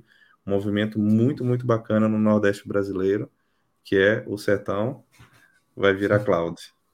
Isso aí. Uma comunidade muito bacana do, do Cláudio. Isso. Aproveitando para complementar, eu te convidei, convido aqui agora novamente para participar do Code FC Podcast também com a gente. Já tinha te Olha, agora não tem nem como dizer já, que não pode ir. Né? Tá ao vivo. falando aqui e pronto. vamos, vamos lá, vamos combinar uma data. Isso aí. Então, assim, voltando aí ao conceito né, de pipeline. Então, desculpa, Zanã, antes de tu entrar no pipeline, só para concluir também, pessoal, o Zanã, canal do Zanã, é, junto com o nosso colega, o nosso mestre Albert Tanuri, que é o Code FC, Uh, tem muito material bacana lá para quem gosta dessa área de DevOps. Os dois são feras aí. Eu vou eu vou colocar aqui, Osana, tuas redes sociais. Pode tocar o barco. Falando sobre Isso. pipeline. Isso aí, ver o pipeline, entenda o conceito de pipeline, do que, que é um continuous integration, um continuous deploy, e a partir dali você vai escolher uma ferramenta que você interessa. Sugestão que eu posso dar, o próprio Azure DevOps, o GitLab, GitHub, né, que você vai ter em todos repositório remoto e a parte de pipeline. E como é que eu vou trabalhar com o código ali? A base do código é o Git. Gente, me perguntam muito, Git e GitHub é a mesma coisa? Não. Git é a ferramenta que vai, se você trabalhar com versionamento de código, tá? Então, quando a gente fala de branch aqui, né, de branch main, branch de developer, vai entender esse conceito e trabalhar, aprender Git. A partir dali você vai trabalhar com as ferramentas de DevOps, tá? E dentro de montagem de pipeline, o que é que o pessoal usa muito hoje? É a estrutura de, de, de linguagem ali de, de código que a gente chama de YAML, né? Que é o YML. Então, o YAML hoje é uma estrutura de indentação parecida com, com o Python, a estrutura que o Python tem indentação, né? E é ele que normalmente a gente escreve a estrutura de pipe. Ah, mas é igual para todas? Cara, vai de acordo com, a, com a, o modelo ali que foi criado, mas a indentação, o modelo é praticamente o mesmo, é muito parecido. Você vai pular de uma ferramenta para outra facilmente, tá? Sim. E aí, eu deixo muito pessoal aqui também, vou até colar no, aqui para o chat nosso aqui, o, o Marcos, se você quiser mandar para o pessoal, que é esse cara aí, o roadmap.sh barra DevOps. Esse é um, um roadmap que, criado por por um cara aí da comunidade técnica. É, ele tem vários roadmaps nesse roadmap.sh, não só o de DevOps, mas eu uso ele como uma trilha mesmo para o que você quer, aonde você quer chegar né, e aprender em DevOps. Então ele mostra lá em, a bolinha em roxinho da tecnologia, que é o recomendação pessoal e opinião que ele vê no mercado, está usando. Aí uhum. em verdinho alternativa, e o que tiver em cinza é que não está escrito ali diretamente. Então, vamos pegar lá. Ele fala lá de aprender linguagem de programação. Acabamos de falar. Python Go. Está aí muito no mercado. Né? Sim.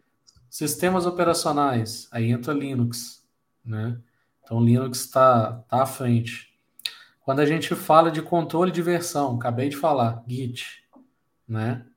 Quando a gente fala da parte de, de controle ali do, do, de hospedagem dos códigos, aí tem GitHub, GitLab, é, não vou falar o terceiro, porque estou passando bastante raiva dele. Depois vocês veem lá que, ele começa com B e, acaba com bucket. então, é, é, a pipeline ele, ele tá complicado, não tem maturidade legal ainda. É, se você vai trabalhar com Kubernetes, é legal você conhecer Nginx ou Nginx, que é a parte ali do, do cara que vai abrir a porta de conexão ali do Kubernetes. Então a gente acaba trabalhando também, tá? Falamos de segurança, aí fala-se ali, ó, firewall, proxy, né, é, é, forward proxy, reverse proxy, caching server, load balance, tá tudo dentro de, de, de segurança.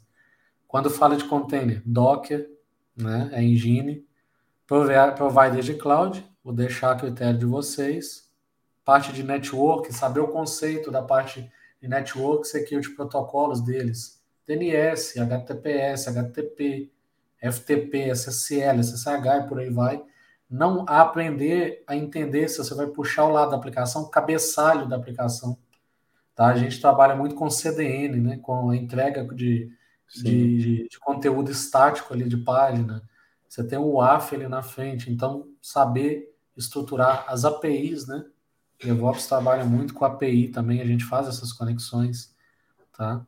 E daí vai descendo, tá? Ele fala de serverless, ele aumentou mais aqui. Vem a parte de gerenciamento de configuração com Ansible, Pipeline, Terraform, né? Aí ele fala de monitoramento de infra Prometheus, Grafana, Datadog, né? E por aí vai. Vocês vão ver que tem muita coisa. Só que é o que eu falei com vocês. Vou ter que aprender isso tudo estudando de cara? Não, gente. Não, impossível. Não vai nessa onda. É. Eu tenho colegas que eu Falei com o cara, gente, você quer ir para a infra? Então começa com, com Terraform, com Shell ali, né, e os seus scripts. Começa a entender o Linux ali. O cara me começou a aprender Terraform, Ansible, Kubernetes, tudo ao mesmo tempo, assim, lá, no, lá em cima, né? Mania do pessoal de pular degrau. Não funciona assim. E outra, achar que DevOps vai, vai aprender DevOps com cinco meses, quatro meses, três meses, não é assim que funciona também. Tá? É, eu falo que no melhor dos mundos aí você tiver preparado para talvez um cargo júnior e ali você se desenvolver mesmo, é pelo menos uns seis meses. Inicial, isso eu estou falando, você não está pronto, não. É assim, cara, agora eu consigo um cargo júnior. Vou conseguir entrar e tentar me crescer e aprender ali dentro, tá? É, eu tive com, com um amigo que ele entrou na empresa que eu estava como júnior esse cara desenvolveu em um ano, cara, de um jeito que hoje ele, ele é um sênior lá dentro. Depende muito mais da gente. É o que eu falo com o pessoal. Infelizmente, mas o pessoal quer ficar aqui em cima na camada de aprendizado. Sim. Né? Em vez de aprofundar. A gente vê isso muito acontecendo. E outra coisa que o pessoal me pergunta muito, Osana, a gente vai trabalhar com isso, com tudo isso. É, como é que eu viro um arquiteto? Como é que eu atuo mesmo com arquitetura? Eu falo que a primeira, quem me conhece aí fala, sabe o que eu falo. Eu falo assim, comece a ter a, a mentalidade de arquiteto. Uhum. Você não vai simplesmente, ó, oh, gente, estou precisando de uma pipeline. Ah, vamos botar um Azure DevOps aqui? Cara, você nem parou para pensar. Então, o que, que a empresa precisa? Qual que é a modelagem da aplicação? O que, que vai trabalhar com a aplicação? É o que, que, que eu preciso aqui dentro? Como é que vai criar? As partes de segurança, como vai trabalhar? Aí depois você vai parar e pensar, será que o Azure DevOps é a melhor ferramenta de pipeline? Porque eu estou no exemplo, momento de uma matriz de decisão que eu estou fazendo. Uma explicação, uma explicação simples, Zana. E me corrija se eu estiver errado, porque eu não, eu não entendo de DevOps, quem entende é tu.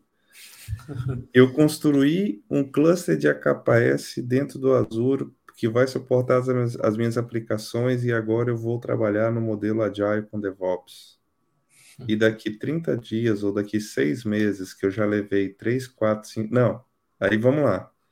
Aí eu demorei 20 dias para fazer tudo isso funcionar, ok? No final desses 20 dias, eu descobri que as minhas aplicações empresariais ou as minhas enterprise, enterprise applications não estão prontas para irem rodar no AKS. Elas não têm suporte para isso.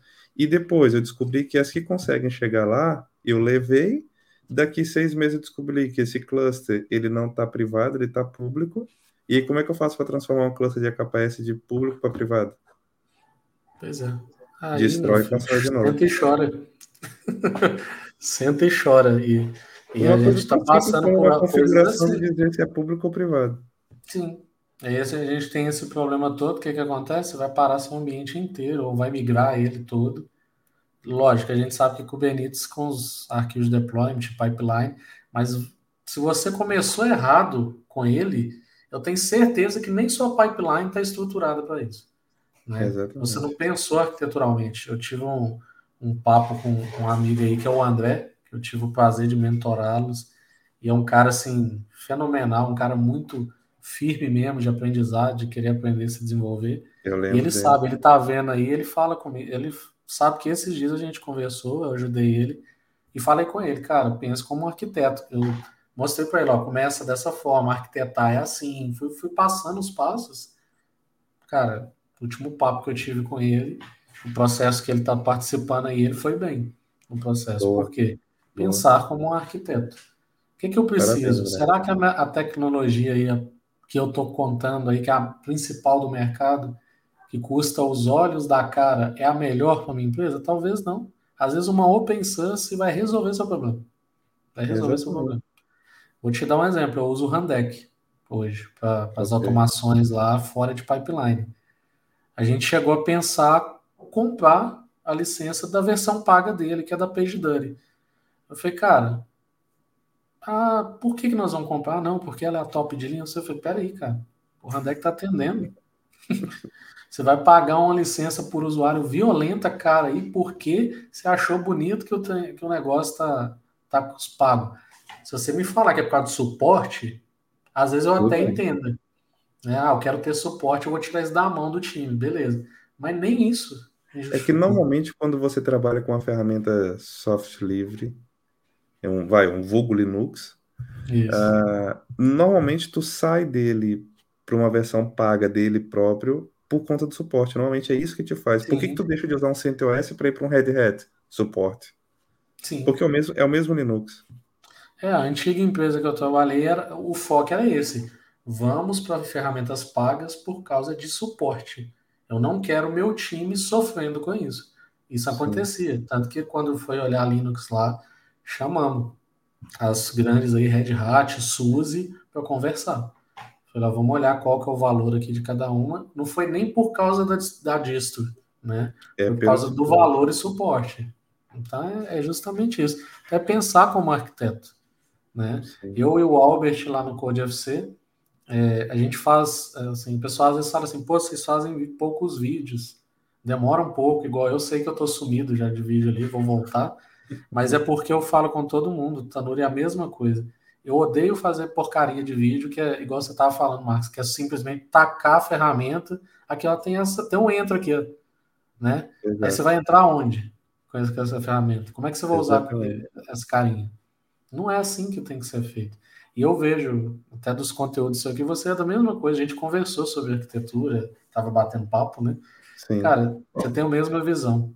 Eu, fa aí, eu falo que eu aprendi muito com o Albert. É, eu falo que, que, assim, parece que é uma coisa muito engraçada, que eu, o pessoal me pergunta, cara, como é que você se desenvolveu tanto com as coisas de aplicação, não sabendo desenvolver? Porque eu dei muita sorte de ter um amigo e irmão que é o Albert, e ainda a gente juntou no Code FC, e a gente faz a troca de informação. Então, okay. o que é muito de óbvio, o Tanuri aprende e eu vou no Tanuri e ele me ensina. Tanto que o dia que eu falei com ele que, que eu estou aprendendo mais o Python, né, entrando com JavaScript, ele disse assim: ah, tá indo pro lado negro da força. Eu falei: é, agora não tem, não tem segredo, tem que ir. E, e tem até uns colegas que falam: falam pô, vocês são um dos poucos canais, se não o único, que tem os dois lados da moeda. Você pega lá Isso o nosso canal bacana. hoje, né? É, você tem conteúdo de dev, você tem conteúdo de, de ops, você tem arquitetura. A gente leva os colegas para lá, igual o seu caso, Marcos, que eu sei que vai fazer um, uma enorme diferença ali com a gente num podcast, numa live, entendeu? O próprio Edu, que está ali. Edu é um cara também difer, diferenciado. Né? Hoje me mandou uma mensagem, Edu, eu não te respondi ainda, mas eu vou responder, tá? Mas vi. E são pessoas, são essas pessoas que a gente tem que se cercar. A gente tem que ter, é, buscar amigos de verdade, colegas aí que, que vão te ajudar naquele momento complicado e que você vai ter a oportunidade de ajudar em algum momento. É o nosso caso aqui também, né, Marcos? É, a gente conversa é. às vezes pouco ali, mas quando conversa, né? É bacana. Ainda tem, ainda tem fuso horário diferente, eu te mando mensagem de noite, tu me responde já tá de madrugada. É o assíncrono, né? Vai no assíncrono. O pessoal é. reclama é... comigo às vezes disso. Fala, ah, WhatsApp, pô, você não, às vezes você não responde na hora. Eu falei, gente, o WhatsApp foi feito para ser assíncrono, não síncrono. Você Cara, quer assíncrono, me liga. Eu, eu, vou, eu vou te ser sincero, Zana. Hoje, hoje, aqui, hoje, aqui já é sexta-feira, né? Mas uhum. hoje, ontem, quinta-feira, eu fui responder mensagem da minha mãe de um ou dois dias anteriores. E eu falei, desculpa eu não ter te respondido antes, mas eu não consegui. Então, assim, cara, nem a minha mãe eu consigo responder. Porque. Sua mãe tá gente... no Brasil. Minha mãe vive no Brasil. Então a gente tem esse Ela fica achando que você sumiu, né? Exatamente. Não, não é sempre, não. Tá, tá, lá na Europa e agora, dois dias. Não é tá sempre, tá não, mas. Mas. É, é... Eu, eu tenho hora, tipo assim, eu entro, respondo, eu entro, respondo minha mãe e saio, sabe? Uhum. Ou entro, respondo o pessoal da família, meu pai, e, e pronto, saio. Mas, inclusive, Bacana. é meu pai que está de novo aqui na live. Ó, ah, que legal. Isso é bom. Bacana demais. Nosso piloto. E tem é. um comentário aqui do Ronan. Ronan trabalhou comigo lá na, na Axter. Ele era cara de segurança lá também. Trabalhava com a Boa. gente. Quanto tempo, Ronan? Tem tempo, é bom te ver aqui. Vai ver se não somem, não. Bacana. E é Mas isso. Essa, então, essa questão que você estava é falando, né? É, é, é, o, é o que eu acho que é o mais importante, sabe? É, eu acho que quando a gente faz algo porque a gente gosta, isso acaba retornando, né? A Valéria, Sim. eu conheci ela por acaso. No, no, olha, eu conheci a Valéria por acaso no grupo da TFTech do Rafa, lá na, na uhum. no Telegram ela começou o canal, depois ela montou a mentoria, veio me convidar para participar. Eu acabo te conhecendo. Fui Isso. falar com o Albert também. É, a gente trocou ideia uma, esses dias atrás. Inclusive, estou precisando falar com ele para ele vir cá no canal também. Uh, e eu acho, bom, eu sou uma pessoa que acredito muito em Deus, então acho que Deus, Deus ele acaba dando um jeito dessas pessoas todas se encontrarem para que para que as, as, as as boas energias é, se propaguem, né? Então, quando a gente se propõe a ajudar as pessoas e entregar. Eu fiz um comentário aqui na live passada, se eu não estou em erro, que eu falei, pessoal, Itaquitosa, né, que é. Brincadeiras à parte, tu é um youtuber. é, tu entende? Eu não entendo nada de, de, de YouTube. E eu comecei a descobrir que, ah, para eu poder personalizar o meu nome, eu tenho que ter 100 inscritos. Ah, agora para fazer não sei o quê, aí agora eu tô querendo método. Por exemplo, eu tô fazendo os vídeos às 7 horas no Brasil, 11 horas em Portugal. Mas uhum. o meu uhum. público é mais no Brasil ou em Portugal? Não sei. Sabe, te contando uma surpresa que eu descobri? Eu não uhum. sei porque eu preciso de 500 inscritos no canal para ele poder começar a me dar umas métricas que eu ainda não tenho.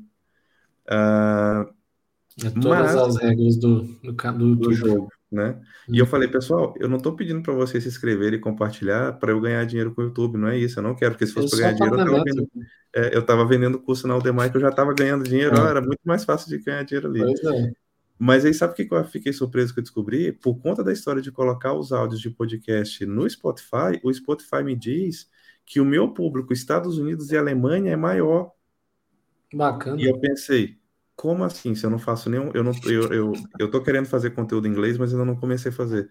Eu falei, então tem pessoas nos Estados Unidos e na Alemanha que consomem o meu conteúdo em português que eu nem fazia ideia. Né? Mas isso mas aí, o Spotify já me dá isso, isso direto, sabe? Mas a gente não sabe aonde chega esses conteúdos. Eu já, com vários aí, eles sempre falam comigo, você sabe onde chega. Teve, teve vídeo meu, vídeos mais antigos, que o indiano foi lá de baixo e comentou em inglês falando, Zanan, eu vi, curto seus vídeos, Continua. só que eu não te entendo. Então, eu, o que você mostra clicando, eu fiz aqui, aprendi. Faz em inglês. Aí eu fui responder em inglês. Falar, não vou fazer, porque os conteúdos são do Brasil. Então, assim, a pessoa curte os vídeos e tudo e continuava, mas é só não vendo clicar ali. Como a gente também teve o próprio Quintino, né? Que me Sim. convidou para fazer a live com ele lá de Luanda, cara. De onde que eu vejo uns negócios desse? Que eu acredito. Eu, eu, o que que acontece? Acho que foi a primeira vez que eu postei alguma coisa em inglês no LinkedIn. Que okay. foi o do, do, oitavo ano aí de MVP. Eu falei, sabe uma coisa? Meu inglês melhorou um pouquinho, eu vou fazer o que eu escrevi em português e inglês embaixo. Tá, fiz, beleza. Aí, de repente, me chega uma mensagem de um head de uma empresa americana pedindo para adicionar, me manda mensagem agradecendo, parabéns pelo oitavo ano, se precisar, nós estamos aqui. Eu falei, olha só, cara, só foi só jogar inglês que o negócio começou também, outras pessoas aparecendo. É incrível. Mas por acaso eu achei que vocês iam fazer um trabalho desse no Poder FC, porque eu acho que Começou, aí parou. eu lembro que tava o título é. e tava barra EN, eu acho, alguma coisa do tipo. O Tanuri fez um, só que aí ele teve as mudanças dele lá, as andanças, aí ele deu uma parada, mas ele tá querendo voltar. Eu falei Boa. com ele que para mim chegar nesse nível aí vai demorar um pouquinho para me ter coragem, porque eu morro de medo de, de falar algo em inglês e falar besteira. Né? Moço, o, é... o, a, a, a, dica que eu te dou é vai ser medo, porque É, eu, já aconteceu, eu lembro uma vez que eu estava conversando com, com um cara e ele falou assim para mim: Olha, parabéns, porque eu sei que você não é nativo e você está dando o seu melhor para se comunicar. Então, e eu consegui perceber que mais ou menos o que você estava querendo dizer. Continua, continua estudando, vai embora. E, isso, e sabe que dia que eu tomei um, um tapa desse na cara, Zana? Foi quando. Hum. Eu comecei a tirar certificação, certificação, certificação, certificação. Acho que eu já tinha hum. umas quatro ou cinco. E um cara que trabalhou comigo, que era o diretor comercial da empresa, ele virou para mim e falou assim: um dia a gente estava tomando um café, ele olhou para mim e falou assim: Marcos, deixa eu te falar uma coisa. Tu já tem quantas certificações? Eu falei, cara, eu acho que umas cinco ou seis. Ele falou, e tu vai tirar mais? Eu falei, eu tenho, uma, tenho mais que eu quero tirar sim. Ele olhou para mim e falou assim: posso te dar um conselho? Esquece certificação. Melhora o teu inglês e de, depois a gente conversa. Osana, e eu comecei, fui no, me matriculei numa escola de inglês. E eu vou te contar uma coisa. Uh, fez diferença. Faz, faz. Fez Muito. diferença. Eu fiz curso de inglês também, me ajudou bastante. Eu lembro de. Foi em 2018, antes da pandemia, eu tive na, na Microsoft, tive a oportunidade de ir no MVP Summit. Uhum. E eu fui assim, cara, eu entendo bem, mas não falo bem na época. Uhum. Falei, sabe uma coisa? Eu vou na cara e na coragem. Aí foi até com meu amigo Thiago Giroto também. Nós ficamos no mesmo quarto lá, né? Que é dividido os quartos para os MVPs. Só que eu falei com ele, ó. Quando chegar lá, você não vai nem me pedir nada para mim. Deixa eu me virar. Tem, cara, a palavra tem que vir na cabeça, me vira. Sim. Porque eu sou assim, eu entendo, aí na hora que eu vou falar, se eu ficasse nervoso, fico nervoso, cara, nem o Grava. The Books on the Table. Ok. Aí foi muito engraçado, que aí nós sentamos numa mesa, tava eu, ele e o, o Daniel Donda, né, o famoso Daniel Donda, um abraço para ele aí. E aí eles levantaram, pegaram as coisas e sentaram. E eu falei, e aí, gente, você não vai pedir nada lá para mim, não? Eu falei, se você não falou que você vai pedir, vai lá. Aí levantei, né, mó humilde. Cheguei e falei, eu quero. Eu fui pedir um, um suco, né? Aí eu perguntei, perguntei se era suco. Aí ele, eu entendi que ele falou que era. Uhum. Eu, tá, então pode ser isso aí. Né? E pediu um sanduíche lá, achando que era uma outra coisa. Aí tá, na hora que veio, cara, veio um pão com um peixe frito dentro. Um peixe mesmo? Veja, o peixe, é, um pedaço do peixe, assim, frito, okay. dentro do pão. Eu falei, nunca vi isso na minha vida, eu pedi tudo errado. Aí eu falei, ah, pelo menos o suco veio. Quando eu voltei para a mesa que eu fui beber, era um chá sem açúcar, gelado. Aí os caras morrendo de rir, eu falei assim, não, pode deixar. Aí eu fiquei 15 dias lá, né? Fiquei cinco dias do evento e peguei cinco antes e cinco depois, eu e o Thiago. Teve dia lá que eu me virei. Eu falei, não, vou lá no Walmart, tem que comprar uns negócios, vou me virar. Cara, comecei a conversar. Deu cinco, seis dias ali. Já tava, nem, como diz o pessoal. Mais. É, igual o pessoal fala, igual o pinto no lixo, né? Pintinho lá no lixo, caçando as coisas, já falando, tentando falar. Entendeu, beleza, não entendeu. Fui comprar uma mala junto com um colega meu que se dizia fluente ele uhum. lá, né? Nós dois lá, aí a mulher tá falando não sei o que, não sei o que, luggage. Eu falei, gente, luggage? O que, que é luggage? Eu falei, foi ok, falava ok pra ela, ela, não sei o que, não sei o que, luggage. E a mulher já tá nervosa, já tá quase me xingando a gente. Eu olhava pra ele e disse, não, fluente. Ele, cara, não tô entendendo o que ela tá falando, né? Luggage, não sei o que é isso. Aí eu lembrei da aula do, do meu professor, que ele falou assim, luggage, baggage. Eu falei, a mala que eu comprei, tirar ela de cima do negócio, que ela já passou ela. E já tinha uns 10 minutos, cara. E a mulher já tá xingando. Eu vou, sorry. Aí peguei, cara, na cara, na coragem. Né? E, Mas é, é engraçado como a gente consegue é se virar. É, é, é, só, é só deixar. É, é aquela, é, a necessidade faz o, o, sapo pular, né? Então. Eu tô rindo da Rita ela falando, please, um suco de orange. Um suco de orange. É. Misturando. Não, don't e, have, depois don't disso. Have, don't have problema. É. E depois disso eu participei de entrevistas em inglês. Né, eu tive. Eu fiz uma entrevista que eu fiquei uma hora e meia conversando com um indiano. E assim, cara, eu me virei. Tinha hora, teve uma hora que eu queria falar de camadas e eu esqueci do layers, né? Aí uhum. eu fiz assim para ele. Aí ele entendeu, eu falei, não, layer. Aí eu falei, yes, e tal. Aí a gente foi conversando. Aí no fim das contas ele me deu uma lição. Ele falou assim, ó, que foi justamente isso aí. Ele falou assim, ó, pedir desculpa do inglês. Ele falou, não peça desculpa. Uhum. Se você me entendeu e eu te entendi, tá a conversa bem. tá feita. Você passou na entrevista. Falou desse jeito comigo. Aí eu não acabou que eu não entrei na empresa, mas fiquei uma hora e meia conversando com o cara. Mas eu já tive muitas dessas peripécias. Entrei, entrei em sala de reunião online que eu, da empresa lá que ia conversar com os fornecedores. Só tinha uhum. americano. Na hora que eles deu raio, eu desconectei. de medo. Eu falei, Cara, eu... Só que aí eu vou tomar coragem. Mudando. Eu já falei muito isso para as pessoas, até na turma da mentoria. Cara, ah, porque apareceu um recrutador lá de Portugal, não sei o que, e sempre pergunta o meu inglês. Eu falei, bicho, conversa. O que é. é assim, tu tá empregado, não tá? Tô.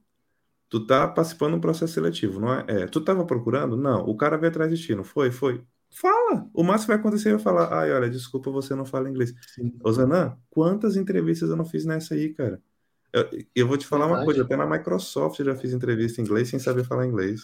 Aí vai, né? O cara vai te entender, a pessoa te entende, vai embora. Olha, o que eu notei muito é que recrutador brasileiro que, que cobra demais. Exatamente. A gente teve muito problema, eu já tive disso, e, e é verdade que eu vejo o pessoal falando. Quem é brasileiro e fala que é fluente, recrutador, é que vem cobrando e fala que você é ruim no inglês. Exatamente. Você pode falar, pode, meu professor falava, você pode ter um inglês de bebê, mas se eles entenderam você, acabou. Tá ótimo, é mesmo acabou. isso. É Vai embora. Você faz até palestra em conferência desse jeito. Exatamente. Não falar nada. E nessas andanças aí, até abrindo uh, no seu canal em primeira mão aqui, solta no Ele Tá Sabendo. É, no dia 31, eu tô indo para. Te contei, né? Eu tô indo para o evento Dash da Datadog na Califórnia. E dessa é. vez eu eu vou encontrar com o pessoal lá, na verdade. Então eu vou sozinho. É a primeira vez que eu vou arriscar mesmo, ver, vamos ver como é que vai ser. Vai ser em São Francisco e eu vou fazer lives lá pelo Code FC. Nada de pão com peixe e chá Não, gelado. Agora acabou, tá? Nem nada disso. Né, dessa, parabéns, dessa, parabéns. Vou no Coke lá, né? Pega uma Coca-Cola, alguma coisa assim. Mas eu vou mesmo, porque eu, eu, eu, cheguei num ponto que o inglês é super importante mesmo pra gente, Sim. não tem jeito abre leque demais. Hoje eu recebo muita proposta de fora, né? Inclusive para trabalhar, gente, quem quem está aí no mercado, se você não quer ir para fora, tem oportunidade de trabalhar do Brasil, né? Hoje ganhando em euro, em dólar, muito proposta. O Canadá está contratando Canadá. muito, Estados Unidos está contratando muito, Chile está indo muito forte no Brasil também para contratar. Pois é, tem muito, né? E hoje a pessoa consegue trabalhar de onde ela estiver. Eu tenho, tenho um colega que ele, ele é nômade digital. Então ele todo dia ele está numa cidade diferente, cada um mês ele pula. Vai para outro né? lugar. cara vai para lugar diferente, para fora do país e hoje você consegue fazer isso. Então aproveita. O próprio, o próprio Tanuri estava em Portugal, foi para a Espanha, agora está na Holanda. Se eu não falasse é, inglês, eu não tinha chegado lá. Estava então... perdido. Ele, ele é que fica me forçando a falar inglês. Então ele manda uns áudios em inglês para mim, aí eu respondo em português. Ele, cara, você entendeu tudo? Eu falei, entendi, mas não vou falar inglês. Né? Então, fala, cara. Eu brinco com ele. Mas é isso mesmo, a gente sem o inglês na área de tecnologia é mais complexo hoje, você não tem barreira mais, né? Hoje a gente resolve todos os problemas e, querendo ou não, não é nem para trabalhar com inglês só não. Eu tenho que conversar com o fornecedor direto aqui em inglês. Sim, também tem isso. Do jeito que vier, tem que conversar, tem que explicar. A maioria da, das ferramentas muitas vezes, é de, muitas vezes é de fora, né? Suporte não é daqui. Sim. E querendo ou não, é a língua principal hoje, no, ainda no planeta. Olha, hoje mesmo, hoje mesmo eu estava na minha casa, eu desci, eu vivo numa região que é bem turística aqui, sabe? Uhum. Então eu desci a rua, é, tinha uns franceses que foram perguntar uma coisa e eu tive que falar no inglês com eles, porque aí também ter que aprender francês já, já, já é um bocado puxado, sabe? É, ainda tem um outro detalhe, Anzana. Isso eu já falei em algumas lives que eu fiz falando sobre proposta de trabalho, vir trabalhar em Portugal uhum. e tal, tudo mais, já dei algumas dicas. Normalmente aqui em Portugal, quando você vai fazer um processo seletivo, pessoa, o recrutador ele já acredita, ou seja, ele já vai com a ideia de que você fala inglês. Então a Sim. pergunta é qual que é a outra língua que você se sente confortável? Espanhol, francês? Porque é muito comum uhum. a, a, o que eles chamam de, de Ibéria, né? Que é Espanha e Portugal. É Sim. É muito comum as empresas serem juntas, ou você trabalhar em conjunto, ou você ter uhum. escritórios que, que partilham a mesma coisa. França está vindo muito forte em Portugal contratar as pessoas aqui. A própria empresa que o Tanuri trabalha, que é a Devoteams, ela Sim. era aqui em Portugal, ela chamava Bold e foi comprada uhum. pela Devoteams. Então tem uma equipe gigantesca da Devoteams em Portugal que Nossa. trabalham para o Médio Oriente e para, para, para o West Europe. É, os Estados Unidos está vindo muito forte aqui dentro, a, a, uhum. o Chile também está vindo muito forte aqui. Então, é, só que o espanhol é engraçado. O espanhol, eles, eles mesmos falam, tipo, vamos falar um portunhol, sabe? Então, a única coisa que precisa falar para ele é fala devagar, fala devagar que eu consigo, uhum. porque tem, dependendo da região da Espanha, o sotaque é muito rápido, você não entende nada. Sim. É, porque eu também existe, eu... existe muito, existe muito talvez patriotismo seria a palavra correta, em que, tipo, o espanhol mesmo, ele não quer falar inglês, então ele vai te forçar Sim. a falar espanhol com ele. O francês também, ele vai querer falar em francês e vai te forçar a falar no francês com ele. É, mas uma Sim. hora ali tu chega no acordo e vai no inglês. Mas, então, assim, hoje eles, eles acham que você fala inglês e pronto, acabou. Qual é a próxima língua que você fala, sabe? Pois é, então, eu, é tive, eu tive recrutadores aqui dos Estados Unidos, até de Seattle, é, que ela chegou falando comigo em inglês é, no LinkedIn e falou assim: olha, eu só preciso ver o seu conhecimento que eu vi que você tem. Vamos conversar, porque aqui tem aulas de inglês. Ok, isso também é muito né? bom. Então, você já entra na empresa americana aprendendo para aprender inglês com os professores deles lá também, né? Que por é sinal vai ser nativo, né? Então, sim, é, entender mais. Então eles estão tentando levar as pessoas e, e tentando ajudar com o inglês. Então porque é, falta quando eu tive faltam profissionais e, essa, e essa, esse tema aqui de DevOps que a gente está falando, DevOps, DevSecOps, uhum. isso é uma uhum. área que está muita falta de profissional é, mercado. Meu primo, tá, meu primo é de Toronto, tá em Toronto já há 10 anos. Ele fala comigo que quem conhece bem Cloud DevOps é rei lá Exatamente. no Canadá. Porque eles estão recrutando mesmo. E eles estão vindo muito aqui no Brasil até teve aqui na, na no centro tecnológico aqui um, um, tempo atrás, procurando profissionais para recrutar para levar para o Canadá, para a província de Quebec e os demais lá. Aí Sim. Quebec já é o francês, né? Aí já é francês, no inglês. O colega até foi, que fala em francês, eu falei, você faz biquinho o dia inteiro, né? É, francês é complicado. Mas ele está um lá é, e, está gostando e falou, cara, eu ando aqui estão mudando de Quebec agora para o Canadá e eles estão contratando muito. E é o que você falou, o mundo inteiro hoje está atrás.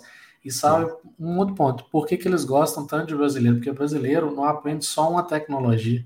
A gente é muito genérico, a gente aprende muita coisa. A gente se né? vira. E quando chega lá, cara, o, próprio Tanuri já me contou de história de que ele está na empresa, deu um horário, os caras vão embora. E o brasileiro tá lá, ralando e fica mesmo, se precisar fica depois de êxito, não quer saber disso muitas vezes, né? Não, e tem um outro detalhe, para além disso que você está falando... Vê muito disso, né? Para além dessa situação que você está contando, tem um outro detalhe que é o seguinte, por exemplo, é... você chega para trabalhar na empresa, você faz uma coisa. Ah, eu vou, eu, eu crio utilizadores no Azure, no, no, no Azure AD. Ok. Ah, mas agora eu preciso fazer uma ativação de uma policy, não sei o que. Cara, policy é com o pessoal da segurança. Se não tiver ninguém lá, tu não vai fazer. E normalmente, é então, isso, como, né? como, como, a forma de trabalho é essa, cada um no seu uhum. quadrado, é, se no Brasil tu não souber fazer tudo, tu tá enrascado, tu não vai trabalhar.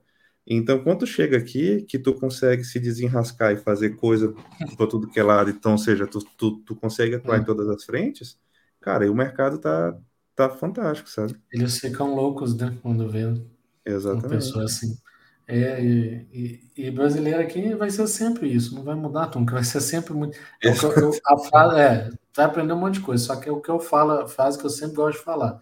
Você tem que ser generalista, mas você tem que ser especialista em algo. Algo Sim. que você fala assim, cara, eu, eu sou o cara, a eu mulher ali que entende disso. Mas de tudo. É. Yeah. Cara, vou te ajudar nisso aqui, mas esse aqui eu sou a pessoa que vai te resolver o problema. Então, é exatamente é o que isso. eu falo. Dentro de DevOps é a mesma coisa, é o mundo também, do mesmo jeito. É igual falam comigo, você sabe tudo de Azure? Eu falei, nunca na minha vida eu vou saber tudo da Azure. É impossível. É. Me perguntaram um dia assim, Fozana, você entende de Azure? Entende. Me ajuda com Databricks? Eu, não. Mas por que não? Foi porque eu nunca mexi com Databricks. Mas você sabe de Azure? Eu falei, ah, mas eu, eu sei, eu implantar o Databricks, eu resolvo para você. Mas trabalhar com Databricks, eu não sei nem por onde passou É outra isso. coisa totalmente diferente. Se é de comer, é de, de vestir, tem jeito não. Cara, tu entrou no mundo Databricks, Data Lake, como é que vai integrar Nossa, aquilo? Não, Synapse, o Azure Synapse, esquece. Eu também não. Eu, eu, é como tu disse, eu hum. instalo hum. tudo lá, acabou, tá aí. Passa a documentação entendeu o básico ali. Exatamente. Né? Eu não sei, olha, até hoje eu entro no Azure, eu, eu abro ali a parte de recurso, eu olho e falo, que desenho que é esse aqui? Eu vou lá e falo, mas o que, que é isso? Aí eu vou no Google e falo, o que, que é isso aqui? Até é, hoje. Para quem não conhece Cloud Direito, bate lá na, na, no que mostra a visão inteira de tudo ferramenta Ex que tem. Isso, exatamente. Para entender. A parte de IA, eu pulo ela, porque eu falei, cara, só brinquei com o chatbot ali uma vez. Não, e tu já, teve a curiosidade, tu já teve a curiosidade recentemente de olhar as componentes de IoT que surgiram lá? Não vi ainda, não. Aí, então tá vai lá depois para tu ver. O tanto de coisa que tem lá para IoT. Fica logo depois dos dados ali também. eu já fiz um bypass naquele negócio ali. Falei, isso aqui não é comigo. Não, não, não, sei. Ah, não, é muita coisa. E é a mesma coisa com a AWS, com o GCP. Cara, não adianta. A gente vai ser conhecedor de alguma parte da cloud. Né? Exatamente. Conhecer tudo, mas nunca. Aqui tem muda todo dia. A gente sabe, né, Marcos? Você vai criar uma VM hoje, amanhã já apareceu um monte de botão novo. Eu, eu passei por isso dando aula, cara fui dar, dando aula num, num, num bootcamp da, da faculdade de cloud. E eu falando de Azure. Eu falei, gente, vou abrir aqui, vamos criar uma VM. Aí eu parei na tela, aí o pessoal tá assim no chat, professor, o que que tá acontecendo? Eu falei, tá acontecendo que sumiu um botão aqui e apareceu outra coisa. Aí eu falei, você lembra que eu falei pra vocês que muda todo dia? Eu falei, ontem eu cliquei e era desse jeito, hoje já mudou. Hoje já tá diferente. Falei, enfim, eu falei, gente, vamos mudar a aula, deixa eu abrir a documentação e vamos mostrar a documentação aqui para ver se mudou lá também. E às vezes nem a doc está alterada ainda, né? Sim, ela, ela ah, não costuma estar tá atualizada no, é, no A Rita falando, sumiu o botão, sumiu mesmo. Some tudo. sumiu o botão. Mas quem, tá, quem te contrata não quer saber disso, não. Não. Ainda Nem fala, sabe pagando... que isso acontece. Eu tô te pagando é para resolver, vai lá e faz o trabalho. E te chama de incompetente ainda. Exatamente. Então você tem que saber arquitetar as coisas e, e saber ler documentação, buscar, se virar. Quantas e quantas vezes eu me viro aqui na hora? O pessoal me pergunta, não, a gente tá mexendo com o Postgre aqui, tem que criar uma estrutura aqui de, de fazer peering de rede, fazer... Vamos lá, vamos ver. Ué, mas você não sabe esse não? Cara, eu sei. Mas vai que mudou alguma coisa lá dentro. Exatamente. É, vamos ver junto. Eu até vi que surgiu uma coisa nova agora nas redes, foi ontem que eu vi? Tem coisa nova lá mesmo. Não, eu vi, eu vi que surgiu uma coisa, nova, coisa E é uma coisa muito interessante, por acaso. Espera que eu já te conto o que, que é, que eu acho que eu tô com a tab aberta. Eu tinha deixado a tab tá aberta aqui. O que, que é? Balanceador de carga entre regiões. Ah, eu vi que ia sair. É. Dá pra você ver. Ou seja, ó, é, novo recurso, tal, tal, tal, load balance global, em cenário de balanceamento entre regiões diferentes com baixa latência e alta performance. Cara, isso aqui é uma coisa brutal. E a aí questão da criptografia de rede virtual no Azure. Aí você chega no seu cliente, acabou de falar com ele que não dá para fazer, aí ele aí abre na sua frente e fala, e isso aqui? Isso aqui é o quê? Não dá para fazer. Eu falo, ah, não dava até ontem. Hoje dá. É. Aí é a situação também dos eventos, né? Renan, é criptografia de rede virtual no Azure. Está em, em Public Preview. Eu tá? Uhum. O Azure Virtual Network Encryption é o nome. É. Eu vou aproveitar e já vou mandar o link aqui na, no chat também, se alguém uhum. quiser ler depois. Isso saiu essa semana, eu acho. Eu não, não, não, me recordo. Isso foi falado no build. Assim, daí estava para sair. É, aí é o que eu falei, importância dos eventos dessas, dos providers de cloud. Se tiver oportunidade, evento também é, é movimento para conhecer ferramenta e fazer networking.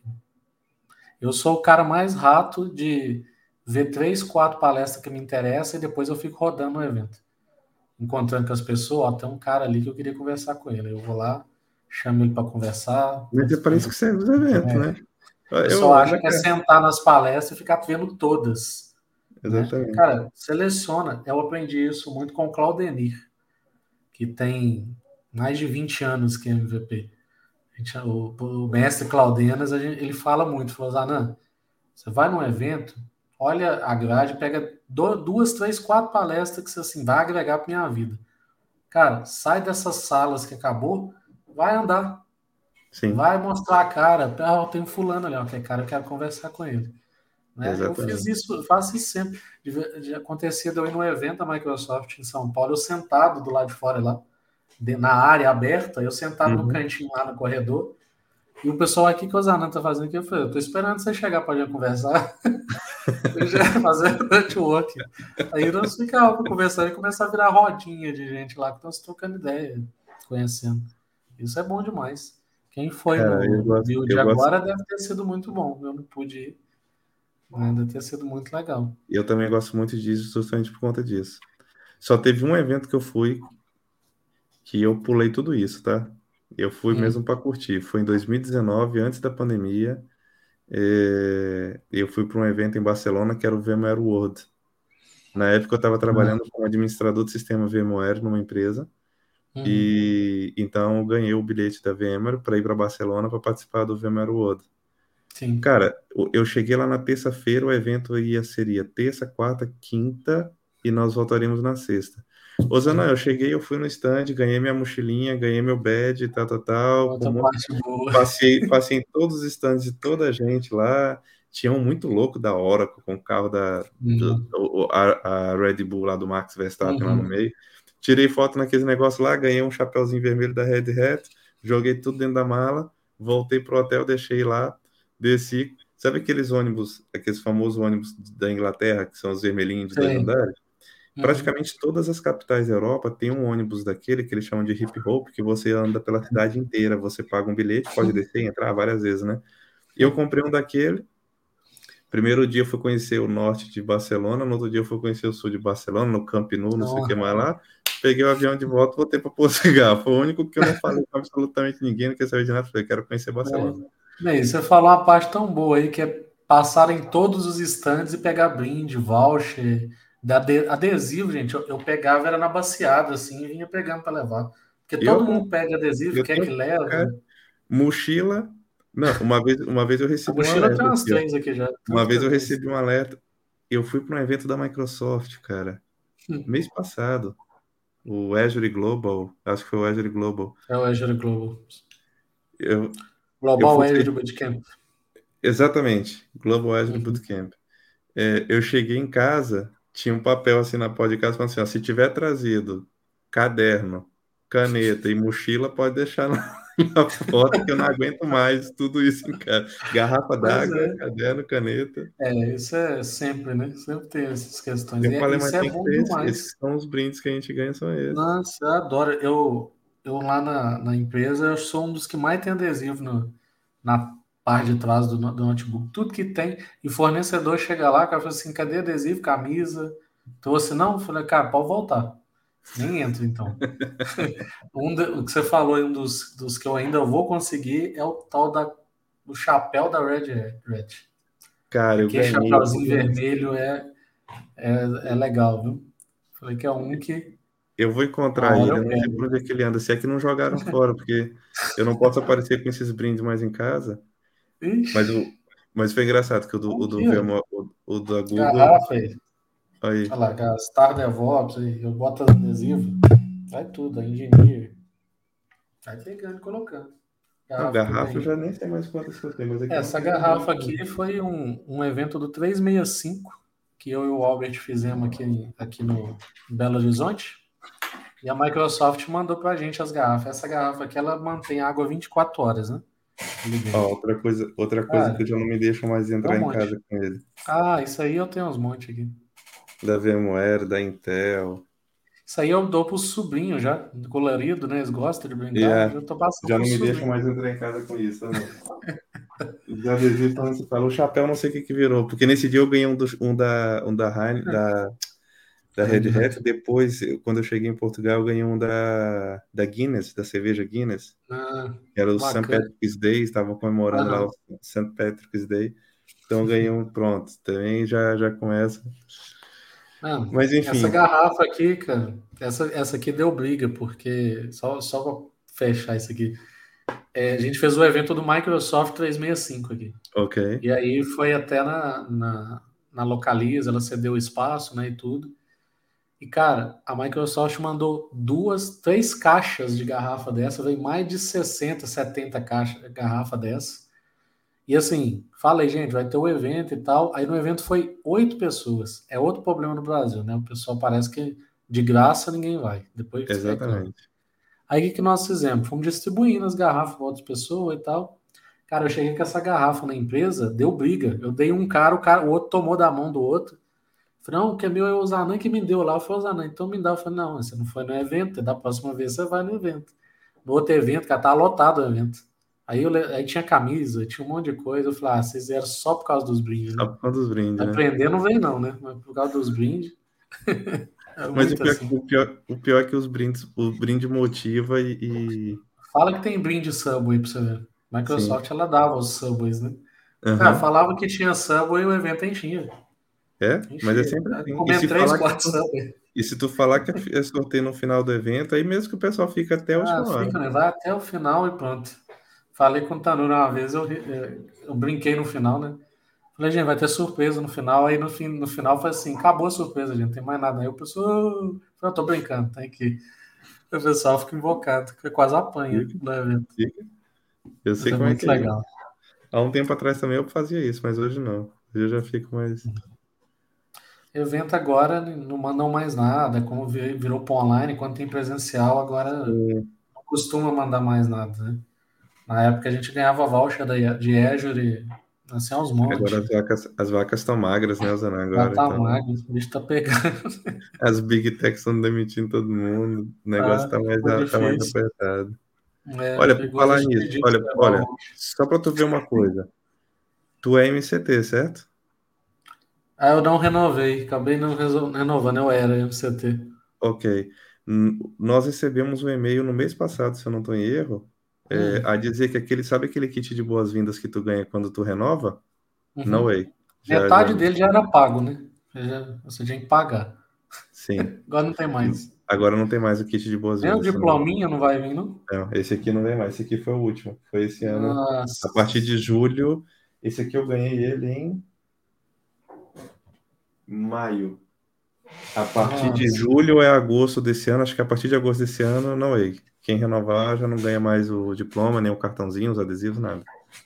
É, virou tudo virtual, né? Agora já era. Estamos Acabou. na época das vacas magras agora. É, brincadeira. Não, não se fazem patrocinadores como antigamente. Ganhava muita caneta, umas canetas boas dos Estados Unidos, agora acabou. Sim, Aí, gente, ó, vamos reivindicar na rede social a volta dos brindes né, nos eventos presenciais. Exatamente. E o pessoal tá guerreiro. Eu tô vendo aqui que na transmissão tá todo mundo o tempo todo. A gente, a gente tá falando besteira aqui, vocês estão junto com a gente. Vocês gostam da gente. Muito obrigado. Por algum motivo, acho que o pessoal tá gostando de nós, é. né? Mas eu não vou tomar muito mais do teu tempo, não. Já, já roubei duas horas aí do teu dia. É... Bom demais. Vamos deixar aqui um espaço para ver se alguém tem alguma pergunta a mais para fazer. Não sei se o Renan tá por aí. O Renan, o Renan tinha, eu acho que ele tinha uma pergunta para fazer. O Renan é um uhum. colega que eu tenho aqui, um amigo que eu fiz um trabalho. É, hoje a gente já não trabalha mais junto, mas ele está desenvolvendo uma área de DevOps dentro da empresa. Uhum. Eu estive conversando com ele. Ele está criando um canal agora também, Zana, para uhum. falar sobre a, a questão de DevOps. Eu acho que. Fala, ele... Renan, me procura no, no LinkedIn lá que a gente conversa, eu te ajudo. Eu, estou ajudando um colega aqui também que foi a mesma coisa. Ele não é. Pergunta dele, não. Tá até no início. Não, não, ele, ele não fez. Ele me ligou. Fez, ontem. Ah, ligou. Ele me ligou ontem e falou: Cara, eu tava com uma dúvida. Eu acho que era alguma tá coisa Manda pergunta aí, então, Renan. Vamos pra turma aí. Renan, lembra que tu me perguntou sobre uma coisa eh, de integração do, do DevOps com o Git? tinha uma questão, uma coisa de uma integração que eu não lembro agora o que que era. E eu falei, cara, manda pergunta lá pro Zanan, se ele não souber, a gente corre atrás é? também. É, ver o que, que é, às vezes é algo específico ali, eu posso ajudar também. Se não souber, Renan, a gente cara... corre atrás mesmo. Renan é um cara cinco é. estrelas também. Gente é. boníssima. Tem até uma documentação de integração, não sei se ele conhece, eu te mandar aqui, quiser mandar para ele, eu tinha ela aqui já. Estava lendo outro dia das integrações. Se alguém também tiver mais perguntas, se alguém tiver alguma pergunta para fazer.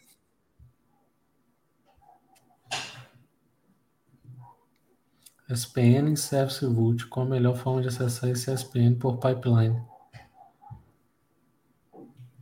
Você está falando a, a, falando o SPN é a conexão da, da, da, do endpoint ali, acessar esse endpoint? quiser complementar aí, se for isso. É do Vult, né, que eu tô querendo. É. Olha, por acaso. É, normalmente. É porque normalmente o que. Pode mandar áudios, viu? No, no, no chat. Podia, mande áudio. Né? Mande áudio, mande áudio. Tem até uma informação dessa aqui que eu. Tô pegando aqui agora, porque eu, eu sabia que tinha algumas coisas disso aí, mas eu não lembro de qual, não. Mas Normalmente, você fecha a secret ali também dentro do o token né, de conexão dela, dentro de uma variável ali é segura. E ali dentro você fecha a conexão para dentro da, do seu script ou, ou, dentro do código lá. Então você consegue fechar. Melhor prática é usar Vault Price. É, ah, boa. Então é o que eu estou falando mesmo. Você vai, você vai querer colocar na pipeline a conexão, você vai usar, buscar a chave no Vault, né? Normalmente a gente cria uma variável na pipeline, essa é uma variável segura, então toda ferramenta tem a opção de criar variável segura. Você vai fechar a secret de conexão desse cofre, entendeu? Ali dentro. Aí você vai fazer a chamada, chamando o nome da variável. Então você não vai deixar aberto. Seja a variável sendo a chave, a variável sendo o nome, você pode fechar tudo, tá? Então você vai fazer a chamada só do nome da variável. O próprio agente da, da pipeline ela vai identificar e substituir. A gente faz muito dessa forma. Tá? Boa. Mas de qualquer forma, me chama lá que, que a gente conversa. Eu tenho exemplo de, disso aí também. É outro caso que eu estou precisando de resolver. É colocar os scripts que eu tenho um calhamaço aqui, colocar lá no GitHub. Comecei a organizar lá, agora tem que dar continuidade também. Normal, normal. Casa de ferreiro. Nossa, é, é todo dia um script novo, né? Que a gente cria uma automação. Eu imagino. eu comecei a organizar lá. o pouquinho que eu coloquei lá, o GitHub apareceu uma estrelinha lá de.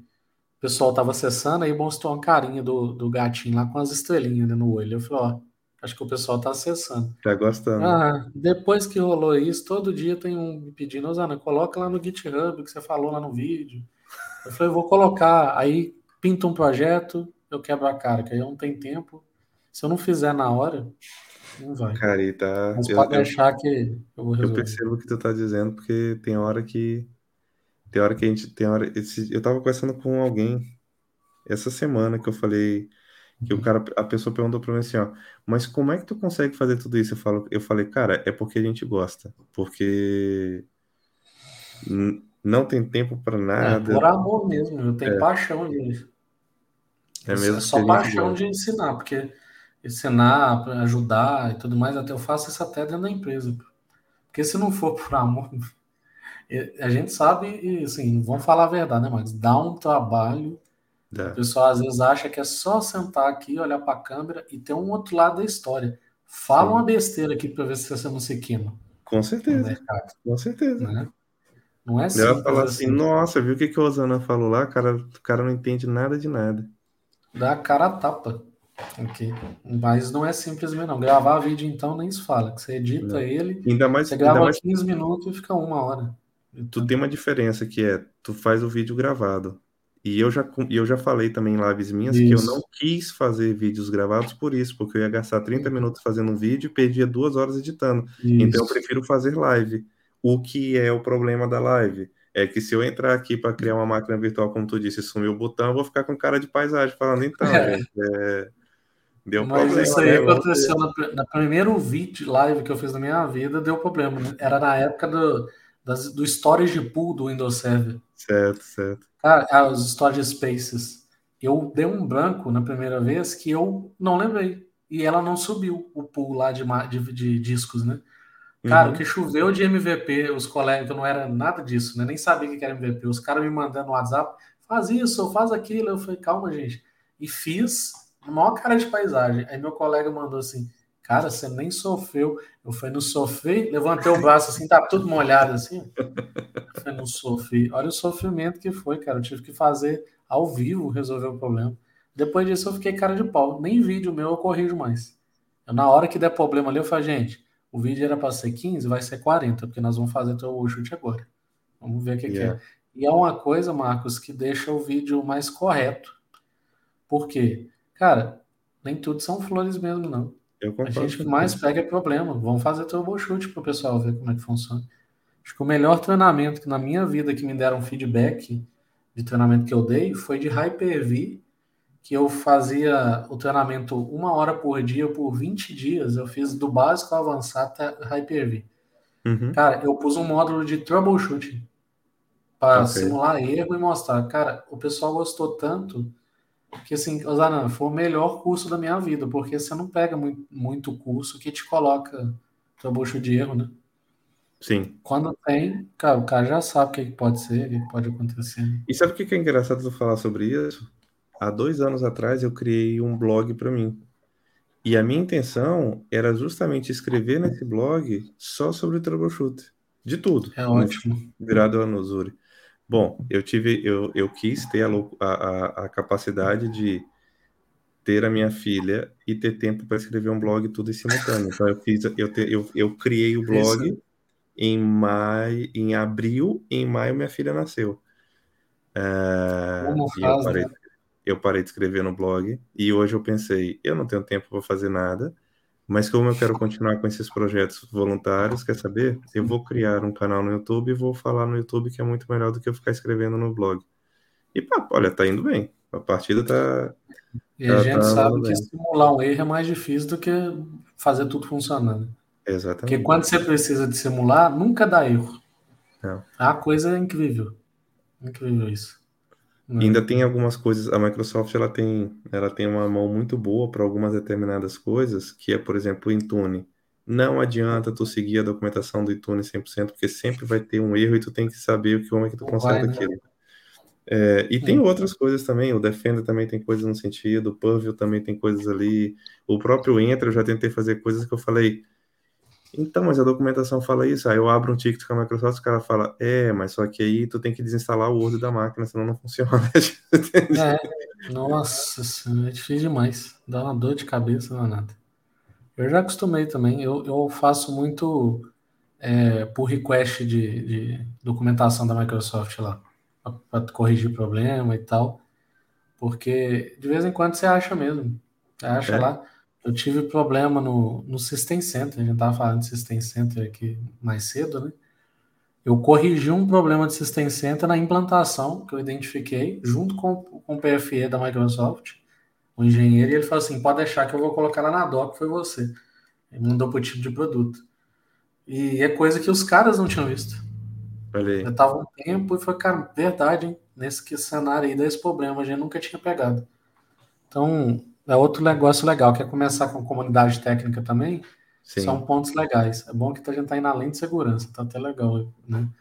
É, você sempre vai ter alguma coisa para ensinar. Com certeza. O pessoal fala assim, ah, Zana, eu não começo com um blog, não começo com nada, porque eu não tenho o que passar. Começa com o que você pega no seu dia a dia. Sim. Ah, peguei um problema hoje. O problema seu que você teve pode ser algo muito simples, mas pode ser o problema que um monte de gente está passando. Exatamente. Resolver. Exatamente. Aconteceu muito. Então é começando, começa com blog, ou começa em fóruns, né? Tem colega meu aí que é MVP Microsoft só em fórum. Em Resolveu um problema. Troubleshoot lá do povo, né? É os TechNet que tinha, né, na vida. Sim. Fora TechNet aí, quem é das antigas, acabamos de contar nossa, nossa idade de novo. Não, mas também não é tão velho assim, vai. e o, tec, e o, o cinco estrelas, TechNet, cinco estrelas que tinha o programa. Você é dessa época? Não, o profissional não. cinco estrelas? É, então eu tô velho. É. A Tecnet tinha um profissional cinco estrelas, que era o. o a, Mas eu acho que eu acho que o Renan é mais velho que eu também. O Renan ah, lá, tá vendo? Tá vendo? Era, era, você tem o Microsoft Learn, que tem aqueles desafios, certo. existia o profissional cinco estrelas. Você vai ganhando pontuação ajudando o povo ali no fórum. Ok. Né? Quem é lá, ele pegou cinco estrelas. Você ainda ganhava uns badgezinhos que vinha. É um eu, não, eu não fui dessa época aí, não. é, pois é. Então tinha umas coisas muito bacanas. E sim, você ajuda, cara. É, é legal demais. E, e eu tirando satisfatório, né? A pessoa uhum. chegar para você, já aconteceu da pessoa virar para mim e falar assim, Zaran, com um vídeo seu eu mudei minha vida. Eu fui procurar estudar, virei minha, para essa área. Graças a Deus estou me dando bem. E, cara, tô aí. Tô aí. Eu, e eu acredito, eu acredito porque tem pessoas que às vezes, às vezes uma fala que, que você tem, ou uma frase, ou um exemplo que você dá é capaz de, de mudar, de mudar ali. E é por isso que eu acho interessante esses projetos.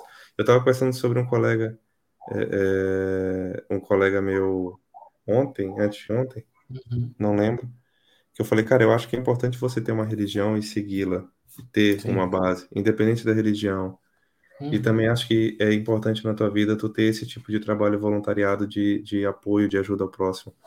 É, porque eu acho que são duas coisas que fazem uma diferença gigantesca na tua vida, sabe? E quando você faz qualquer uma dessas duas, ou as duas de preferência, de coração, cara, as coisas acabam, acabam voltando para ti, né? A fé e... dá sentido da vida, né? Exatamente. É. Exatamente. Porque eu, acho, eu, eu, até brinquei com ele, porque ele, ele, esse colega meu, ele é ateu, e eu brinquei com ele, eu falei, cara, mas até para tu ser ateu, tu tem que acreditar em Deus, porque... Tem fé em alguma coisa, pode ter certeza. Na hora do aperto, ele grita Jesus Cristo, Maria José na hora. e eu sei que a gente, ele riu demais, a gente tava rindo os dois conversando. Ele falou, não, eu sei que tem alguma coisa, mas eu não sei se é Deus como tu tá falando. Eu falei... Tá, Existe um arquiteto do universo, né? Como dizia Exatamente. O, tá vendo que tu acredita famoso Enéas. Enéas falava que tinha um arquiteto do universo, né? Yeah, exatamente. É, que não faz sentido. Eu, para mim, eu, aí ele, a vida ele, é sem sentido, você não tem uma yeah. fé. Ele conversando comigo, ele falou que ele era ateu. Eu falei, faz assim, ó, pesquisa depois sobre design inteligente e aí a gente volta a conversar de novo. Ele falou, ah, tá bom, vou olhar sobre isso aí, depois a gente fala. Pois é. é. É muito engraçado. Eu tenho um colega que, muito tempo que eu não vejo ele, ateu, e eu brincando disso aqui. Um dia ele tomou um tupicão lá no lugar assim, bateu o braço, ele tá assim, cara, graças a Deus que eu não machuquei. Eu olhei para ele, ele nem notou o que ele falou. Eu falei, como assim? Repete aí. Ele, não, ainda bem que eu não machuquei. Eu falei, cara, você acabou de falar, graças a Deus que eu não machuquei. Ainda, exatamente. Falei, pois é. Tá vendo que você tem fé em, em alguma coisa? Pois é, cara. Na hora de atravessar a rua, todo mundo... Na hora de atravessar a rua, todo mundo é, olha para os dois lados, né? Todo mundo olha. Então para direto, faz igual os indianos. Os indianos têm fé, levanta o braço e atravessa a rua. Né? É assim. é muito legal. Mas, Mas tá assim, viu, viu, pai? É, sim, o YouTube tá, tá mudando muito a, a dinâmica, os algoritmos, Não, até mesmo a forma de, de remuneração tá, tá mais complicado. Mudou bastante, até para ter essas métricas mesmo. Eu lembro que era muito mais simples dentro do, do, YouTube. Né? Mudou Por bastante. Eu, se eu não estou em erro, eu tenho que ter mil pessoas inscritas e num período de um ano eu tenho que ter 4 mil horas de visualizações. Cara, Mas é muito mais. A contagem de horas não é simplesmente o total ali de horas. Né? Exatamente. Exatamente. Aí você não bate horas... rápido os 4 mil, 4 mil horas. Não, porque, por exemplo, se o João entrar nessa live e assistiu 30 minutos, só contou 30 minutos, mas a live Isso. já está em duas horas e meia, mas só contou uhum. 30 minutos que ele viu. Uh, Tem a então contagem então, de, da mesma pessoa também, às vezes ela entra em mais de um, já descarta. conta, ele também valida o IP. É. Então, por isso que eu digo, se eu tivesse fazendo essas lives, ao invés de lives, vídeos gravados jogado na Udemy, eu tava ganhando dinheiro já muito desde o mês é. passado, sabe? Mas não é esse, eu, o objetivo não é falo, é esse, a intenção não é essa. É, eu falo que comunidade técnica é hobby para mim Sim, e ajudar é o próximo. o pessoal às vezes pergunta para mim assim, o Marcos, quero ser MVP, o que, que eu faço? Aí eu fico puto da vida já pela já, pergunta. Já tá errado. Né? Já tá errado, e eu falo assim, ajude o próximo, que um dia alguém vai te enxergar e vai te dar esse valor. Uhum. Né? É, foi o caso do próprio Tanuri. Comigo aconteceu, eu não conhecia o programa MVP me indicaram, né? E entrei. O Tanuri, eu indiquei ele, né? E graças a Deus é um cara que, assim, eu falei com ele, você tinha que ser MVP primeiro que eu, né? Você é um cara diferenciado, né? E muitos outros amigos. Então, assim, a AWS, cara, eu nunca imaginar que eu ia ser a AWS Community Builder. Até uns tempos atrás, eu vou contar a verdade, o que aconteceu mesmo. Eu odiava a AWS. Um tempo atrás. Hoje, mesmo antes do AWS Community Builder, de uns tempos para cá, alguns anos para cá, eu falei, cara, eu sou agnóstico. Eu trabalho com o que vier. E assim, eu não imaginava que alguém ia me indicar e eu ia virar um AWS Community Builder. Né? HashiCorp, mesma coisa. Cara, eu comecei a fazer conteúdo de Terraform porque eu gosto de Terraform. Eu acho muito uhum. bacana. Um belo dia lá, eu falei assim, ah, por que, que você não candidata? Ou alguém te indica? Eu falei, ah, cara, mexa com isso não, tá bom, já sou MVP, AWS Community Builder aí, acho que nem vai renovar, porque eu também não sei o que vai dar comigo aí. De repente, indicação lá, mandei os conteúdos que ele, de um ano, né, que eles pedem, algum conteúdo, entrei pro, pro, pro cara lá de novo. Eu falei, antigamente, cara, se você era MVP, se, se você entrasse para AWS Community Builder, Oi. cortava de um. Né? Você não podia estar em dois. Hoje não, você está vendo que, que até as, os providers, as fabricantes estão muito agnósticas nisso, né? Fala, cara, o cara que tentar nas comunidades aí é legal, né? O cara tá, tá tentando ajudar de outra forma também, outros. Isso é bem bacana, viu? É legal mesmo. E eu falo e sempre deixo claro. Primeiro, fala do Glauter, que aí foi o nosso lead lá de MVP. É, seja ponte, não ilha. Uhum. É uma fala dele que eu guardo, já levei muito em palestra. Então, passa conhecimento, não guarda para você não, tá? É, esse é um ponto, e o outro que eu ia falar, que eu acabei de esquecer, hoje eu estou uma beleza, tem muito serviço, né? Você esquece. É, seja o ponte, não seja ilha. E também, gente, aproveita a comunidade técnica para, o que eu falei, ajudar o próximo, né? fazer amigos, colegas de trabalho, aprender, eu aprendo muito mais Sim. com comunidade técnica do que com qualquer outra forma, que eu tenho que estudar, entender, aprofundar para poder trazer conhecimento. Exatamente. Né? O pessoal fala de DevOps. É um, trabalho, é um trabalho ainda maior, né? De correr atrás é, do conteúdo para poder trazer. É demais. A gente sofre, né? A gente sofre muito. Principalmente quando a gente trabalha em consultoria, consultoria né, Marcos? Eu trabalhei também em consultoria o, muitas vezes para o cliente ser o cara do, do, da ferramenta. Ele Exato. não está vendo tanto que você está ralando para estudar, fazer POC, testar, para levar para ele o melhor conteúdo. Fica a noite sem dormir, fica, ou dorme de madrugada, mas está lá não, estudando, aprendendo, e tem que virar para entregar a resposta, né? Eu sou um cara que, que eu só durmo meia-noite, uma hora da manhã, todos os dias. Para mim, é. seis horas de, de sono é ótimo. Acontece muito. Então, esposa dorme mais cedo, eu vou lá com ela, deito, levanto e volto para mexer. Então eu não paro, mas isso é de mim, tem gente que não consegue. O povo brinca comigo, é porque você não tem filho ainda. Eu falei assim, ah, eu acho que até tendo filho, aí o filho é que vai ficar do lado estudando junto, porque ô, isso é da ô, gente.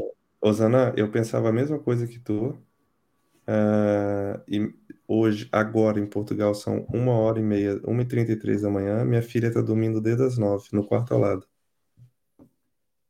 Eu também só durmo uma hora, duas horas da manhã. É tudo a mesma coisa.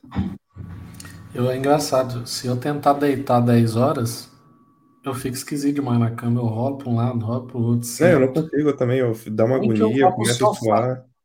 É, nem que eu vá pro sofá para não fazer nada. Eu não consigo é mesmo, mesmo. Não dá. É mesmo porque a gente gosta, não tem outra explicação, não. Eu gosto de ler, eu gosto de estudar, eu gosto de ficar pesquisando, eu gosto de correr atrás de tema e venho para cá e faço live. Essa semana uhum. mesmo, essa é a única live que eu estou fazendo. Eu estou com um projeto agora que eu quero ver se eu começo a fazer duas lives na semana, uma na terça e uma na quinta. Mas eu ainda uhum. não sei. Mas se eu for fazer isso, essa live da quinta vai ser uma live técnica e a live da terça-feira vai ser uma live diferenciada. Sim. E eu, tô, eu vou trazer agora uma, também soltando aqui em primeira mão, eu vou, vou lançar um curso, uma certificação, um curso oficial Bacana. da Microsoft aqui no canal, a partir do próximo mês. Vai vir aí SC300, também um conteúdo gratuito para a turma, identidade. Uh, Mas é, é, é, é da gente. E essa semana eu, até hoje não consegui dormir nem um dia. Olha, hoje já passou da uma hora. Não teve nenhum dia que eu dormi antes da uma. Não, não tem. Hoje é por conta da live, tudo bem, mas amanhã vai ser por outra coisa, ontem foi por outra coisa, e, é sempre assim. É. Faz Isso parte. mesmo. É isso aí, tá aí, ó. Fizemos live hoje. O, o, o pessoal já me chamou para fazer live dia 19. Né? Vai ter Boa. outra live, depois vou divulgar. Dia 20 eu vou estar no Hashcore, é, Hashtalks Brasil. Ele vai ser Também. transmitido online? O resto Ele vai ser online no YouTube, dia 20. Pô, faz, um, falar faz de- um post de depois lá no. LinkedIn. Faz um post lá no LinkedIn depois pra gente ver. Eu sou o problema nesse negócio. Você viu que hoje eu fui fazer a postagem, né, aos 45 do segundo tempo, mas fiz um vídeo. Acho Mas que é o primeiro vídeo, tá, que eu faço de divulgação, nunca tinha feito. Ó, obrigado. Eu joguei no meu Instagram, joguei no do Code e joguei no LinkedIn. Né? Eu vi. Aí é bom que eu vi que eu vi que ficou legal até com os quadrinhos meus que eu fiz aqui, botei aqui em cima. Sim, sim, ficou Quem é da hora. nerd vai ver lá, que, é- que eu botei uns quadros aqui do lado, tampei porque tem umas coisas escritas, mas eu botei uns quadros de, de- dos controles antigos de videogame que eu comprei, o quadrinho, que eu gosto muito dessas coisas nostálgicas, né? Antiga. É hora. eu achei que ficou legal, falei, ah, então vou fazer mais vídeo, ficou bacana. E eu tô tentando melhorar isso. É, o pessoal fala muito comigo, fala, ah, seu Instagram tá lá, mas tá vazio. Eu limpei meu Instagram um tempo atrás. Tinha Uhum. muita coisa aleatória. Eu falei, cara, eu vou limpar, eu quero fazer algo mais profissional e tudo. Só que aí eu comecei a fazer, faço muito story. Aí eu quero agora dar uma melhorada nele também para trazer mais conteúdo, começar a fazer lives no Instagram também Boa, né? boa. E, e começar a trazer vocês lá. Lá as lives no Instagram acho legal também, que é diferente, né? O modelo também. Mas é Boa. bacana. Mas é isso aí. Eu tô tentando, eu tô tentando manter o LinkedIn e o YouTube ao mesmo tempo e usando o Ins- o Instagram só mesmo como é, como se fosse uma forma só de divulgar, né, para o pessoal, já que eu tenho as pessoas ali no, pelo Instagram também. É, mas eu confesso que eu também tenho hora que eu lembro e falo, caramba, tem que fazer o post para falar. E, e sabe que isso eu vou te contar, eu vou te contar qual que é o meu despertador para fazer o post da live. Sabe Uhum. qual que é? Eu começo a perceber que no domingo e na segunda-feira tem algumas pessoas da comunidade que aparecem assim, tipo, sei lá, vou falar qualquer coisa. Osanã viu seu perfil no LinkedIn. E eu falo, cara, a galera já tá vindo para ver qual que vai ser o da Já. live, provavelmente. E eu falo, putz, esqueci de fazer o post. Aí, esse é o meu alerta, sabe? E tem uns que às vezes me chama, tem uns que às vezes me chamam mesmo no chat e falam assim, ô Chama. Marcos, não vai ter live essa semana, não. E eu falo, caramba, É pô, verdade. cara. Você tem que começar a tratar suas redes sociais, é o que eu estou tentando começar a fazer agora, como se fosse um canal de TV. Yeah. Você tem o horário da, da- da- dos seus vídeos, você tem a constância, você tem a divulgação. Então, se você não faz isso, primeiro, se tem uma galerinha que já está seguindo, é o que tá, acontece aí. O pessoal vai atrás e fala, pô, e aí? Né? Aconteceu, aconteceu um trem desse comigo num, num evento da Microsoft de São Paulo, que eu tava olhando, andando lá, tinha parado de gravar uns vídeos um tempo. Aí um cara veio assim em mim, por atrás assim, aí eu olhei, falei, oi, Zana, tudo bem? Meu nome é Daniel. Se você não me conhece, mas eu te conheço, eu te sigo. É, eu só queria te fazer uma pergunta, falei, ah, pode fazer. Por que, que você parou com seus vídeos? Aí eu olhei para ele, ele, ele tá assim, não, cara, os seus vídeos são muito bons, tem, tem três semanas que você tá sem vídeo, não para não, que tá legal. Eu, olha só, em São Paulo, o cara veio, atrás de mim, o cara não pediu mais nada, ele só quis falar comigo, cara, continua com esses vídeos, cadê Continua, os não vídeos? para não. É muito É mesmo bacana. isso. Eu acho isso muito Muito legal. E a gente Faz que manter parte. constância, trazer. Se a gente tem conhecimento e sempre tem conhecimento para passar, tem que manter. Eu já estava desanimando, isso aí eu estou falando de coração aqui. Eu estava meio desanimado de continuar, até pelo cansaço e tudo, mas eu falo que pessoas como você aqui e, a turma toda que está aqui conversa com a gente, me anima. Além da família, né, minha esposa, que sempre fala comigo, vocês aqui me animam bastante. Quando vem um convite igual o seu aqui, falando, Zé, não, vamos fazer e tal, tal, isso aí já me dá um ânimo, me dá um gás novo. Boa, Tanuri que também é outro, que sempre dá. Se ele tivesse aqui, ele me dava era uns tabef, né? Falei, Vambora, vambora. Mas eu, isso me anima, porque tem hora que a gente sabe, tá? a gente tá muito cansado, é, Sim, é puxado, é é muito puxado. pu- puxado, proje- projeto e tudo. Tem hora que dá uma baixada, mas não pode parar mesmo. É bacana. É. Isso é um gás, isso é uma, é uma dose de motivação a mais pra gente, né? É um momento que eu, pelo menos para mim, eu me desvinculo de muita coisa, tô aqui na frente do telefone, falando pro telefone. É. E porque agora, agora não, hoje eu tô contigo, mas quinta-feira que Uhum. vem tá o, tá o Rodrigo, na outra tá o Raposo, na, depois eu vou estar sozinho de novo. É, mas quando eu tô sozinho fazendo live, aí o meu, meu telefone aqui, se ninguém mandar mensagem no chat, eu não sei se não sei o que, que tá É acontecendo. difícil no início, né? Você vai ficar olhando, você para. Ah, cara, eu não vou ficar olhando pra uma telinha aqui. Pelo amor de Deus. Aí você volta, tenta gravar de novo, aí você vai habituando. Eu, eu lembro do início, né? Quando eu comecei a gravar. Eu, era chato demais. Eu falei, ah, não, ficar olhando para um olho aqui que nem, nem mexe. Não tem graça, não. Aí eu olhava muito pro lado, né? Lá falando, eu ia pro lado. Aí o pessoal falava, olha para pra frente. Aí eu acostumei a olhar. Aí vai melhorando, né? É, depois hoje eu tenho a câmera aqui com o monitor aqui. Aí eu fico olhando muito pra cá. Né? Mas aí vai melhorando aos Eu ainda poucos. tem que encontrar uma maneira, porque como o meu portátil tá aqui, né? Então o telefone, o telefone tá ali no fundo. Então, ou eu fico olhando para lá, ou eu olho para cá para tipo alguma coisa. E aí, quando eu vou ver depois o meu vídeo, fica parecendo que tipo eu tô olhando o tempo inteiro para baixo, sabe? Eu tenho que arranjar um jeito aqui, porque a, A câmera, galera me pergunta se eu tô lendo alguma coisa. Não, tô lendo é vocês. muito boa. É, eu também tenho esse hábito, mas é assim mesmo. A gente vai acostumando. A Rita, sim, Rita, para semana, eu acho que é semana que vem o Rodrigo vai estar É o aqui com a gente. Panhosa, é ele mesmo. Você tinha ele falado. Divulgação. Yeah, é que eu lembro, Rodrigo. né? é semana que vem, dia 20, né? É isso mesmo. Isso. É o, é o Rodrigo que vem. Vamos ter uma live sobre Desktop as a Services. DAS. Hum, bacana demais. Vai. Tô... Eu acho que a arte já está pronta para a gente soltar. Vai ser da hora. Bom, mestre, muito obrigado pelo teu, pelo teu tempo novamente. Três horas, três horas de live. Batemos o recorde do canal também. Tá vendo? Vai deixar É, eu falar, ué? Mais, mais, uma, ma- mais uma, uma marca histórica para nós. Acredito que as pessoas gostaram bastante, porque eu tenho acompanhado aqui a média de pessoas que estão na live. Foi uma média muito boa, é, ao mesmo tempo, né? A quantidade de pessoas. Sinta-se à vontade para voltar quando quiser. Me caça, su caça. Então, estamos aqui. Vamos combinar a depois uma data para eu ir lá no, no, no Code FC também. Vamos sim. E se quiser fazer teus agradecimentos aí, fica à vontade. É, quero agradecer aí muito a Deus, né? Por, por, por colocar vocês aí na, na minha vida também. Agradecer muito a minha esposa, família.